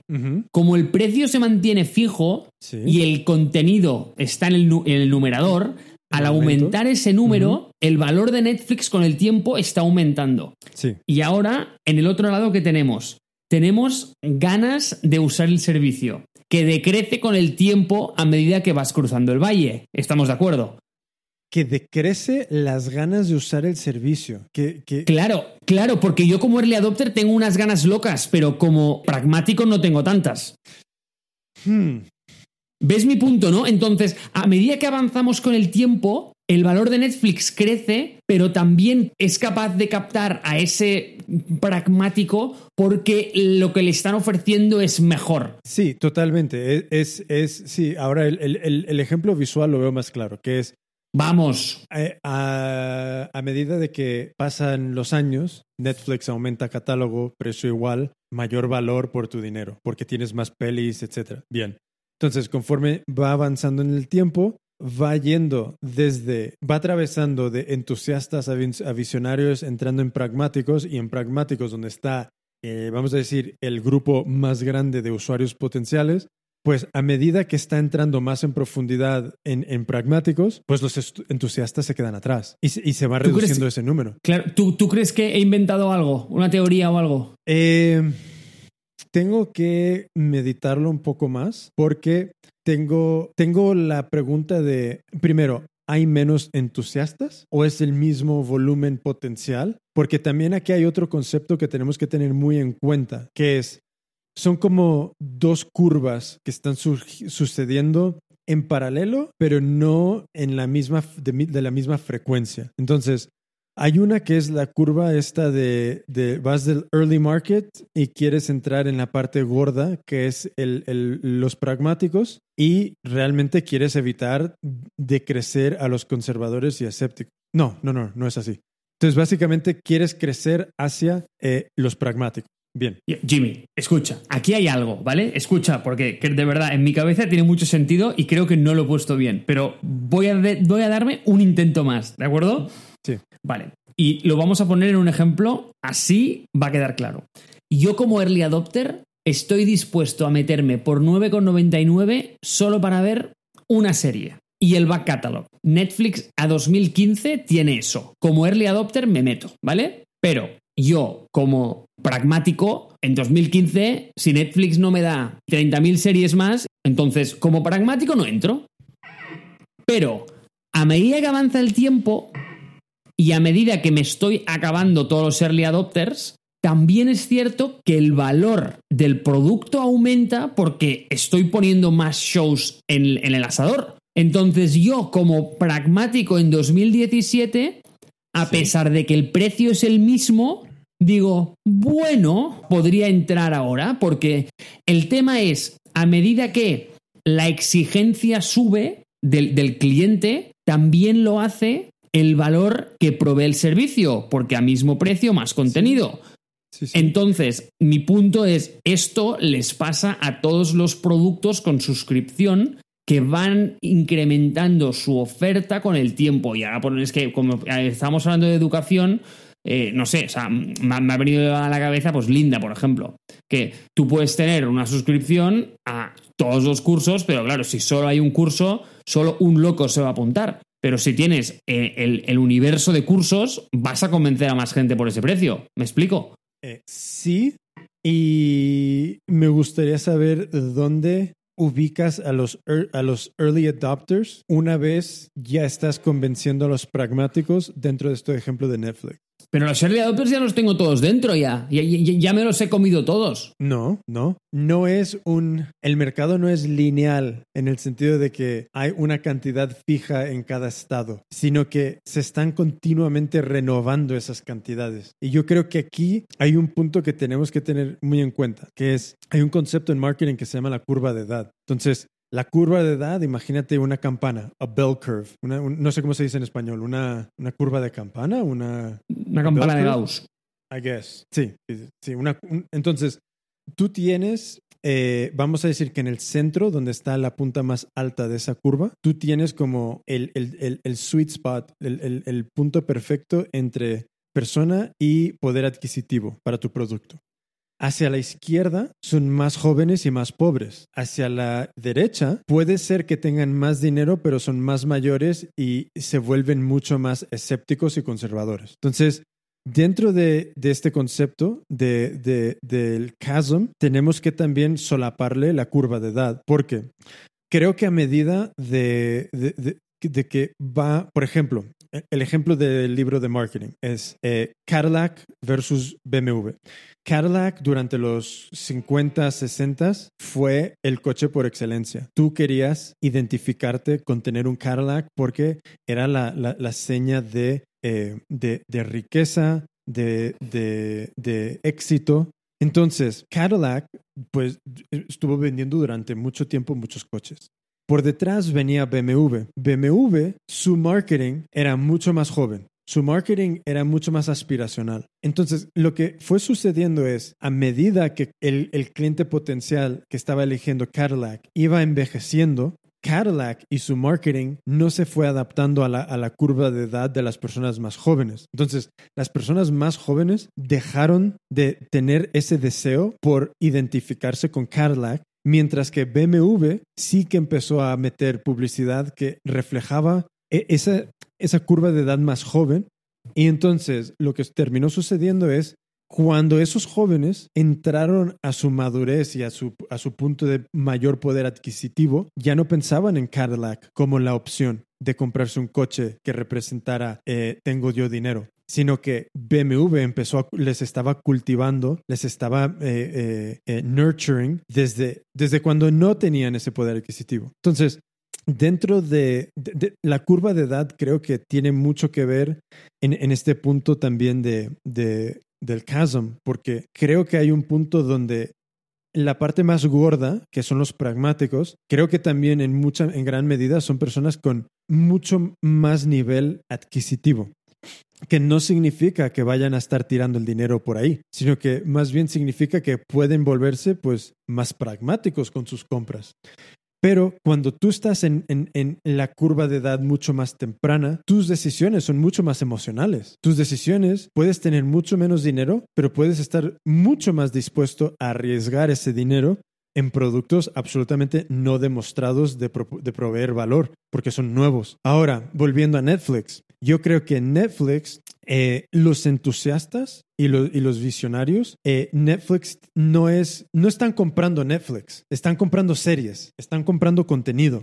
Entonces, si de repente, por ejemplo, tú y yo, somos entusiastas de Apple. De repente no somos clientes de Netflix, pero lanzan una 10-part series donde siguen a Johnny Ive en el, en el proceso de diseño del nuevo Mac Pro. ¿No la vas a ver? Efectivamente, that's the shit. Y esa es la cosa, que para Netflix el reto del contenido eh, no están vendiendo la plataforma. A nadie le importa cómo huevos tú ves los vídeos de Netflix. Lo que le importa es el catálogo y el contenido y cómo eh, se sienten identificados con eso. Entonces, yo creo que a medida que Netflix pueda ir generando programación que se, comunique con personas mucho más jóvenes que imagínate que es, apenas tienen su primer trabajo, ¿cómo pueden reflejar dentro de su programación los intereses de esa curva de edad mucho más joven? Porque esos son los nuevos early adopters, que a esta gente se la suda el back catalog, no tiene ninguna conexión emocional con él, sino que van a tener esa conexión emocional con lo nuevo y cómo lo nuevo es parte de la cultura popular que les rodea. Entonces, en Netflix creo que están en, un, en, una oportunidad, en, un, estado muy curioso, porque por una parte su programación puede estar continuamente nutriendo esa, esa, esa, parte inicial de los early adopters, gente joven, pero por otra parte, lo que dices tú, entre más catálogo, entre menos variación del precio, mayor valor percibido para las personas que en algún momento eh, se, podrían haber sentido más reticentes para tomar esa decisión de suscribirse. Entonces, para mí es, es, no ver este concepto del valle como una cosa aislada, pero que más bien verlo que está interconectado con muchas cosas y una de ellas, que al menos yo veo ahora mismo, es esta curva de edad. Me estoy mirando esto de la curva de edad, lo siento, pero mi ejemplo de Netflix colapsa en este mundo bidimensional donde tienes estas dos líneas temporales Así que pensaba que había inventado algo, pero creo que. No, yo, yo se- creo se que sí hay, nada. No, no, creo que sí hay algo. Creo que hace falta ser muy conscientes de, la, de qué valor representa tu producto, porque yo creo que el- de la manera que yo entiendo lo que has dicho es entre más catálogo, más valor. Y si te pido lo mismo de siempre para acceder a ello, cada día que pase y cada día que aumente de valor, cada día que yo añado un, un, un gramo a, a- a- a convencerte. Yo de- desde luego que lo veo así. Entonces, cuando nosotros estamos en un punto de estancamiento como empresa, que estamos dentro de ese valle, para mí es muy importante ver eh, un poco esta balanza, que es yo a lo largo del tiempo eh, he, he ido poniendo granos y granos y granos a un lado para equilibrar eh, e- esta relación entre tú y yo, para que tú te sientas que estamos a- a- a- que estamos a igual altura. Pero para yo poder convencer a muchas más personas de, de venirse conmigo, esa balanza tiene que estar en su favor. Entonces yo tengo que añadir mucho más valor y mucho más peso. Pero ¿cómo lo voy a hacer? Mejorando el producto y mejorando todos los intangibles de ese producto. Porque ahí hay dos, dos factores. Un factor es si yo quiero convencer al pragmático, ¿cómo lo hago a través de la usabilidad y el producto? Que es efectivamente por donde, la línea de donde tú vas. Pero por otra parte es, antes de que entran al producto, solo están descubriendo palabras en una página y, y- argumentos y historias.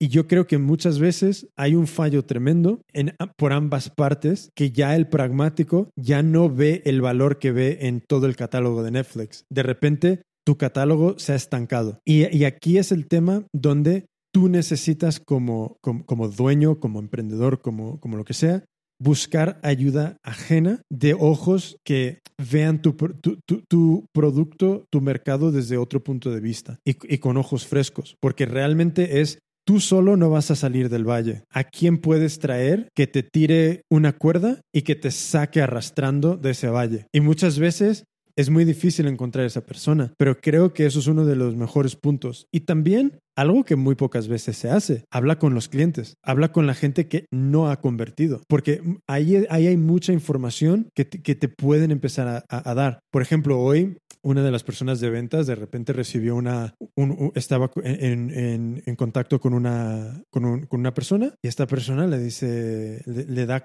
le pide cuatro cosas de las cuales jamás nos habían pedido antes, pero que era claramente un indicador de alguien que está haciendo su due diligence de nuestro producto de un nivel extremo. Y para mí fue como una mina de oro tener este feedback, porque de repente ves qué son estos valores que alguien está empezando a, a- buscar dentro de, dentro de la página y que no encuentra.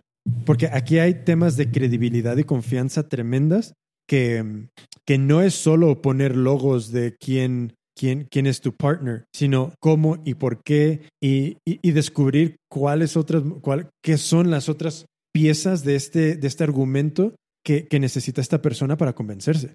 Claro, y esto te lleva de nuevo a cómo ese colectivo que mencionaba el libro de los escépticos es una buena, una buena fuente de feedback. Pero no solo, no solo este colectivo, sino que siempre todo el, todas las preguntas, todo el feedback que recibas del grupo que va a venir luego, te va a servir para poder armar tu discurso y para poder generar tu nueva propuesta de valor para captar ese nuevo segmento de mercado. Y ese es un punto que no habíamos comentado, pero que me parece muy interesante y además con el ejemplo que has puesto que te has encontrado hoy, creo que lo ilustra perfectamente.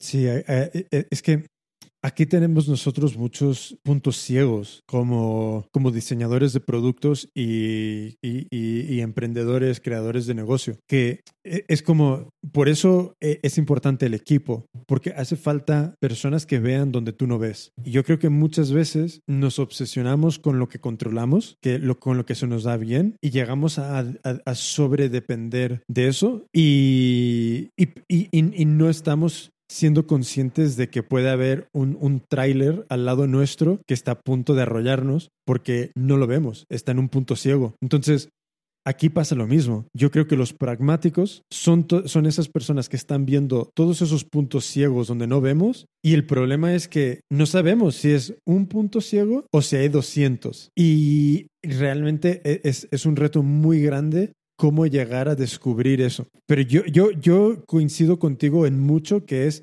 la usabilidad del producto puede hacer mucho y, y creo que el yo pecaría de decir que yo a todo el mundo le aconsejo da demasiada información de tu producto, demasiada información.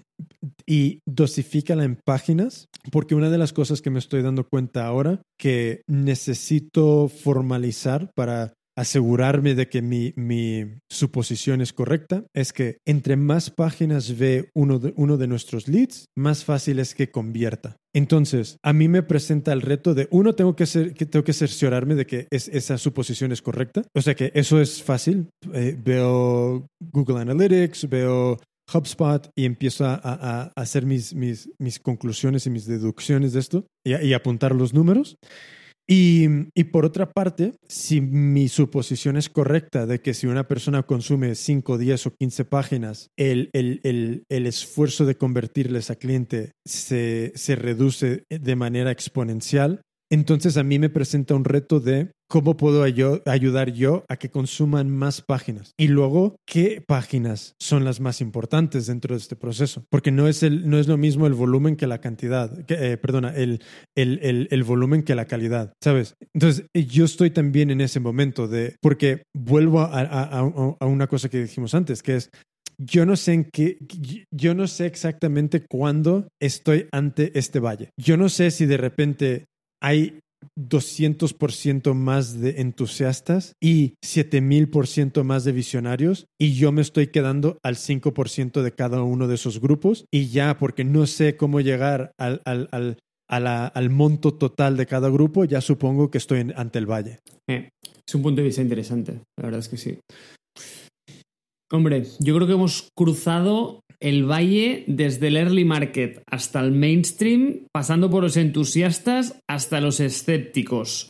Tengo poco más que añadir sobre el tema. Sin embargo, me quema una pregunta que no sé por qué me ha venido a la cabeza y que necesita de tu consejo de marketing. Oh shit, a ver. Va, te hago esta pregunta y cerramos el tema. ¿Qué tiene que hacer Move para cruzar el chasm? A ver, Complicado, lo, lo, ¿eh? Primero, yo empezaría intentando definir qué es el comportamiento y la cultura del pragmático en el, en el mercado de las bicicletas. Porque desde luego que Van Move no tiene el mismo precio que una bici de estas de carrera, ¿eh? De una de triatlón. Es mucho más barata, porque estas bicis de triatlón te sacan el hígado. Entonces, ese mercado es enorme. Y ahora mismo hablando de esto, es que le hace falta un use case más claro a VanMoof que de repente defina a un mercado, porque yo creo que ahora mismo VanMoof, de la misma manera que una bici de estas de, triatlón, no es una bicicleta, sino que es esta herramienta para el triatlón. Entonces, si tú eres triatlonera, tú quieres una de estas bicis y no y, y quieres la más liviana, quieres la de la de fucking titanio eh, con, yo qué sé. Entonces, aquí Van Move, me preguntaría yo lo primero, que, ¿qué es este mercado pragmático? ¿Qué es lo que les define? ¿Qué son, de dónde están comprando esos productos ahora mismo? ¿Y cómo se están representando esas páginas? Eh, y yo creo que aquí hay también un punto muy interesante, que es, si yo, yo no conozco nada de bicis, solo estoy haciendo suposiciones de que las bicis de, de, de, de triatlón y, y, de, y, y, de, ciclismo son caras de, huevos. Eh, estas bicicletas se están vendiendo eh, a mansalva, se venden mucho. Hay una comunidad enorme de, de, entusiastas que van y se compran la mejor bici y tienen una barriga de cervecero serio. Y esto, esto lo he visto yo muchísimo corriendo por, por Barcelona, que tú ves grupos muy grandes de ciclistas que dices, pero ¿cómo puedes estar totalmente disfrazado de Lance Armstrong, pero con la barriga de mi padre? ¿Qué, qué, qué pasa aquí? Entonces, estas personas tienen dinero, estas personas están haciendo estas compras. ¿Qué es la motivación detrás de esta compra?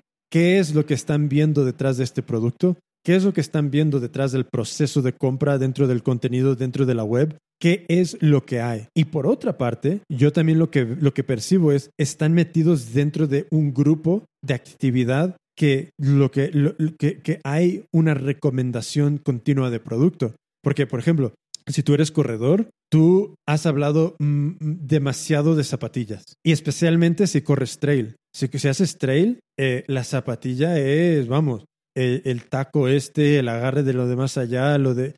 Entonces, hay un una continua recomendación de producto. ¿Qué es lo que falla dentro de Van Move? que no tienen esa comunidad, que no vean esa cantidad de, de recomendación de producto, que falla con su contenido. Eh, estas son preguntas que yo empezaría, por, por donde yo empezaría. Es entender bien qué es lo que hace el pragmático porque yo creo que no es cuestión de intentar inventarse las soluciones, sino ver quién ya lo tiene resuelto, qué podemos aprender de los procesos que actualmente ejecuta esa organización para llegar a los clientes que nosotros suponemos que, que son los mismos a los cuales queremos llegar y, y hacer un backwards engineering de sus procesos para convertir a estos pragmáticos y luego auditar todo lo nuestro bajo esa lupa. Pues ahí se quedan los consejos para Van Es que mm, no sé por qué motivo me ha venido a la cabeza como producto que ha captado con mucha facilidad esos early adopters, pero que lo va a tener muy difícil para cruzar hacia los escépticos. En, en la forma en que, como tú bien dices, no está compitiendo con bicis de carretera con un cuadro de carbono, sino que está compitiendo con bicicletas de 100 euros del Decathlon. Pero no es eso, no estoy de acuerdo. No estoy de acuerdo. Yo creo que uno de los principales fallos, primero, es pensar que están compitiendo con eso. Porque realmente, en mi opinión, están compitiendo. A ver, emocionalmente sé la respuesta, pero en palabras no me sale. Es, es como que están compitiendo con algo que yo creo que tiene más que ver con la decisión de comprarse un nuevo móvil. ¿Sabes? No es una, una competición directa con otras bicicletas, porque yo creo que más bien es ¿Cómo podemos ser nosotros ese Apple de las bicicletas? Donde cuando alguien quiera comprarse una bici, esté dispuesto a estirar su presupuesto a, unos, a, unos, a unas cantidades ingentes de dinero por ese producto. Entonces, ¿por qué una persona actualiza el móvil? ¿Por qué una persona eh, eh, actualiza el, el, coche o va y se compra eh, unos productos individuales que son mucho más caros en proporción y que ofrecen mucha menos usabilidad. E, es, eso para mí sería el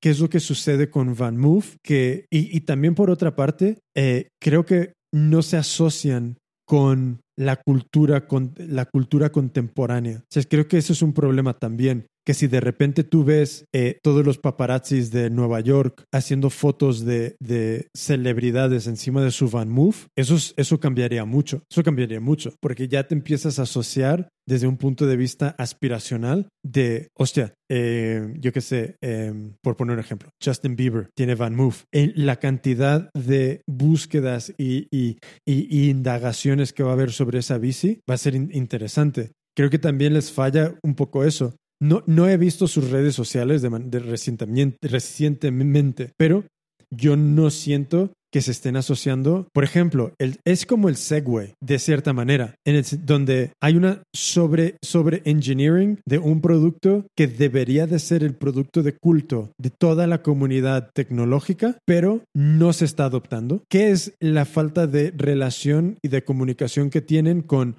porque, tío, en serio, que todos los engineers en Silicon Valley no tengan una van move, no es porque no se la puedan pagar y no es porque no la encuentren interesante. ¿Qué es lo que sucede? Lo veo, me has convencido con el punto emocional desde el ángulo del celebrity, porque veo que estás evocando una cierta emoción aspiracional, sin embargo, no me has convencido del todo por lo que hace el factor emocional que solo convence a los early adopters en el right en sí mismo. Nada es así de binario. Es que nada es así de binario. Nada, nadie toma. Mira, si tú estás tomando la decisión de comprar este producto porque quieres ir de A a B, este no es tu producto. Pero hay muchísimas personas que sí van a ver este producto desde el punto de vista. Mira, hace, uff, en los noventas, cuando salió el primer Palm Pilot. ¿Quién se compraba eso? Early adopters, early adopters. En el libro este de, de, Crossing the Chasm, lo usan como un ejemplo y, te digo, Van Move está en el mismo pedo. Es como están, han enrollado tantas cosas interesantes dentro del formato bici que que, en- que, que no s- es, es digno de una auditoría de meses, pero no entiendo yo cuál es el fallo porque yo veo muchos puntos de valor y muchas comunidades posibles y muchos clientes potenciales en, en, ese, en ese punto de, de- early adopter eh, visionario. Y que no y yo creo que con eso tienen más que suficiente eh, campo para crecer de una manera brutal. No creo que les haga falta de momento cruzar a los pragmáticos. De hecho, no creo ni que estén ante el valle, sinceramente. No creo que lo estén, para nada, sin, ninguna duda. Y espero que no tengan el mismo destino que Palm Pilot. Dios. Yo te digo una cosa, yo me acuerdo que estaba trabajando con mi padre. Mira, a mí el, el- el- amor por la tecnología me viene por mi padre. Mi padre, todo, de- yo me acuerdo de toda la vida, especialmente, y con el ejemplo más claro, los móviles. Todo lo nuevo que salió desde que salió el, zapatófono de Motorola, todos los ha tenido. Los StarTags, los, los Razers, iPhones, everything. Y hay algo que, que, que y, y de ahí me, me viene a mí es- es- este, este gusto por la tecnología. Pero cuando en los, no me acuerdo en qué año salió la Palm Pilot, hubo una versión que ya era después de algunas iteraciones que era totalmente transparente, que tenía como una carcasa de, de, de, de, de metraquilato. Yo me la compré por absolutamente cero necesidad. Más allá de esto es un producto absolutamente eh, novedoso, interesante, eh, nuevo, eh, y que, yo sabía, y yo creo que todo el mundo lo sabe, que son productos que, que son perecederos, que no, no hay un, un, un, un long, un shelf life muy largo para ellos. Pero el hecho de es casi como el crowdfunding. El hecho de apoyar algo nuevo es suficiente incentivo como para meterte en, el jaleo. Crowdfunding debería de ser otro capítulo. Pero um, punto y final. Muy bien, Jimmy. Buen punto y final. Va, que te meto dentro de los productos que nos inspiran. Infarm. La seguía desde hacía tiempo. De hecho, es una compañía de Berlín. Pero esta semana o la semana pasada cerraron 100 millones en series B. Y lo que hacen es urban farming. Pero no urban al nivel de te planto cuatro lechugas en el barrio sino que implementan en el mismo lineal una plantación vertical. Integran en el punto de venta el mismo, como la misma experiencia que podrías tener si tú tuvieras la comida en el jardín. Y crece y madura dentro de esa especie de cubículo que puedes ver. Pocas cosas como te sorprenden a este nivel y yo la verdad nunca he entrado en un supermercado y he visto plantas y verduras crecer en el mismo establecimiento en una plantación vertical. Conozco que hay plantaciones verticales, está hablando mucho de esto, pero nunca lo había visto integrado en el punto de venta de esta forma. De verdad, me encantaría visitar un supermercado donde pudiera ver este producto, porque realmente me parece que comparte unos rasgos de innovación que lo he visto en, en, otros pocos recientemente.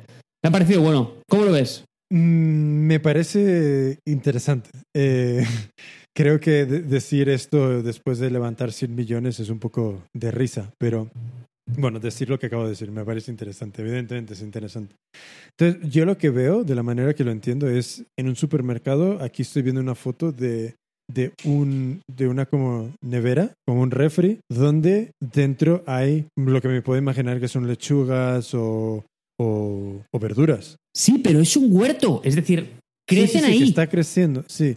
Entonces, ¿eso es eficiente? Por lo que he leído, es extremadamente eficiente, tanto por el uso del agua como por el hecho de que sea vertical. Ese es el punto. Es decir, la Sí, gran que- limitación del farming es la extensibilidad horizontal y la cantidad de huella que Sí. deja en el terreno. Este, en contraposición, tiene este stack vertical, es decir, que no ocupa ese footprint tan extensivo, pero además el sistema de irrigación y la temperatura a la cual crece esto está extremadamente optimizado para que sea un sistema súper eficiente. Esto es lo que he leído y lo que vende su fundador. Quiero creérmelo porque me encanta el producto. Ya le digo, pocas veces ves cosas tan impactantes como esta. Y yo no he tenido el placer de verlo. Me encantaría entrar en un supermercado y ver algo de este tipo. Sé que se puede pecar de ser un poco millennial el, el concepto, estoy de acuerdo. Y pensaba que tu crítica vendría un poco por ahí.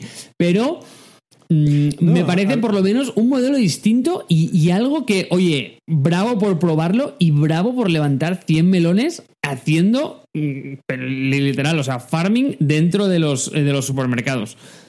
A mí, sí, a mí me parece muy interesante la idea y me gustaría saber mucho más de ello, porque por una parte eh, me produce curiosidad el, el saber si realmente es tan eficiente en el momento de, por ejemplo, si alguien quiere algo que se consume muy a menudo, como lechugas, si tú puedes reabastecer de lechugas de manera tan rápida. ¿Sabes algo sobre eso? es que tienes la misma pregunta que yo y es que en mi cabeza no soy consciente y creo que debería hacer un poco de research sobre eso, de cuán de rápido crece una lechuga. Y me he preguntado la misma cosa, del tipo, pero, ¿y si viene un tipo y se lleva cinco? ¿Cuán de rápido crecen las siguientes? Es decir, no tengo muy claro cuánto tiempo le tarda una lechuga en salir. Claro, e, e, esto es algo que para mí es como la primera pregunta, porque evidentemente hay cosas en, el supermercado que, que, son cosas que no, no son de tanto consumo, como puede ser, yo qué sé, eh, los apios. Imagínate, un apio, los apios no se venden de la misma manera que se venden las patatas. Entonces, ¿qué, me gustaría saber cómo, cómo funciona, cómo, trabajan alrededor de este problema. Y, a ver, y también me parece súper súper interesante, porque desde el punto de vista de un súper, donde hay infinito espacio hacia arriba, ¿cómo puedes aprovecharlo eh, con, con, con, este tipo de, de, huertos? Porque en general son naves donde, donde hay un volumen de metros cúbicos que, que están completamente inutilizados. Y, creo que de esta manera eh, se podrían aprovechar mejor o rentabilizar más. Muy bien, Jimmy. Pues oye, me ha dejado sorprendido de que te haya traído un producto que te haya gustado bien, bien. ¿Sabes lo que, lo que ah, yo, yo, voy a añadir una cosa con esto relacionado? A mí el tema de la agricultura es un tema que me interesa mucho. Em, tengo de momento el, el, tengo de momento el estilo de vida que no me quiero ir a vivir a un bosque, pero durante un tiempo me, metí muy en profundidad en todo el tema que es la permacultura y creo que es un sistema de cultivo que, según todo lo que yo he leído, em, es uno de, uno de los absolutamente mejores, más eficientes y de la manera que se diseñan, que a priori tú lo ves desde fuera y parece un caos, pero lo empiezas a, ver de una manera mucho más entendida y, es un orden absoluto de cómo coexiste todos estos productos distintos, cómo se aprovecha mejor el terreno, cómo la tierra se, se, fortalece a través de este sistema de cultivo. Entonces, cuando yo veo esto, es como en el, en, en la misma, en el mismo lado de la balanza positivo, pero en extremos distintos. Por un extremo está la permacultura y por otro extremo estaría esto. Ambas muy diferentes, pero creo que las dos súper positivas. Entonces, ver algo así a mí, me gusta mucho, la verdad. Bueno, hemos dejado clarísimos que somos agriculturalmente analfabetos, por lo menos yo, porque no sé cuándo rápido crece una lechuga, así que me avergüenzo por eso, pero como te decía antes, por otro lado estoy contento que te haya gustado. Yo voy a compartir un producto bastante, bueno, sencillo, entre comillas. Eh, la marca Volvac, V-O-L-L-E-B-A-K, Volvac, luego eh, los enlaces estarán en, el, en, los show notes, ha diseñado una de las primeras em, chaquetas eh, como cortavientos que tiene un lado recubierto totalmente por grafín. Y cuando leí esto, primero que es un artículo de moda que entra justo en, dentro del, espectro que a mí me encanta, que es algo diseñado con un material raro o con un diseño raro. Entonces, eh, no voy a entrar a todo el rollo que es esto, pero básicamente eh, el grafín es un, es un material que creo que tiene como un, que es un, un átomo de, de, grosor, como que es bidimensional, creo. Tal y como lo entiendo yo, son strings de carbono de un solo layer con una estructura de nido de abeja. Sí. Pero eso es lo que yo sabía del, del- del grafeno. Lo que no sabía es que se podía hacer una chaqueta en base a grafeno.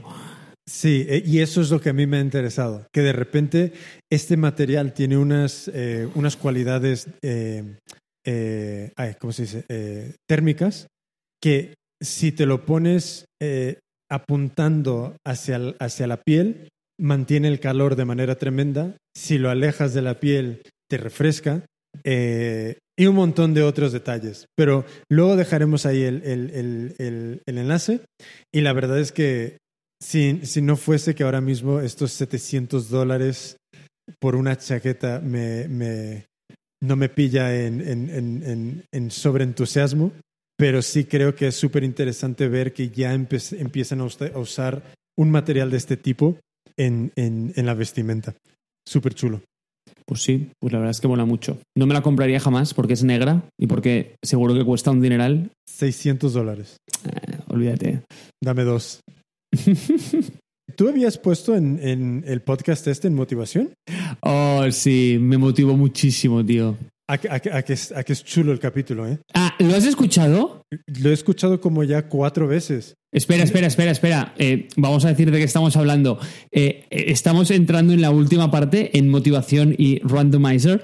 Básicamente, en, en motivación, para el día de hoy había puesto un, un podcast que escuché esta semana con Jerry Morrell, que es el fundador de Five Guys, la cadena de, hamburg- de hamburgueserías, y sale en el podcast de Guy Raz, el de How I Build This. El podcast en sí es fantástico. Yo creo que rompe con un montón de tópicos del fundador de 20 años, entrepreneur.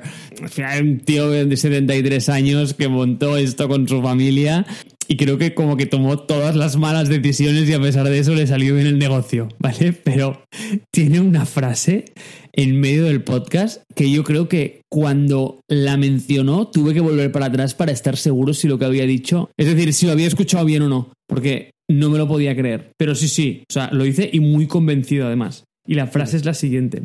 Y aquí dejo la motivación. Nos estamos inundando de consejos, no hacemos más que darnos tópicos y explicarnos el in startup, pero después resulta que los negocios que funcionan lo hacen todo al revés, ¿sabes? Y sé que no se puede hacer historia de un data point, pero me pareció divertido y me pareció interesante compartirlo, por lo menos para que la gente lo escuche, porque realmente es un podcast interesante. El concepto era el siguiente.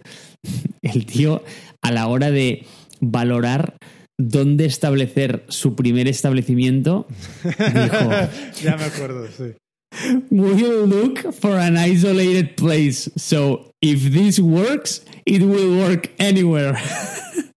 que es como es el anti-marketing, es el anti-todo, es del rollo, oye, lo voy a montar ahí, en un sitio escondido de mala muerte, si funciona ahí, seguro que funcionará en la Quinta Avenida, así que vamos a probar suerte ahí como el primer sitio. Es que me pareció oro. Eh, eh, es- es- este, este, este punto es extremadamente importante en, en tantos diferentes aspectos, porque creo que muchas veces entramos a probar cosas y de la manera que, los, que lo probamos es con la intención de demostrar que teníamos razón, no con la intención de demostrar que nos equivocamos para cambiar de dirección.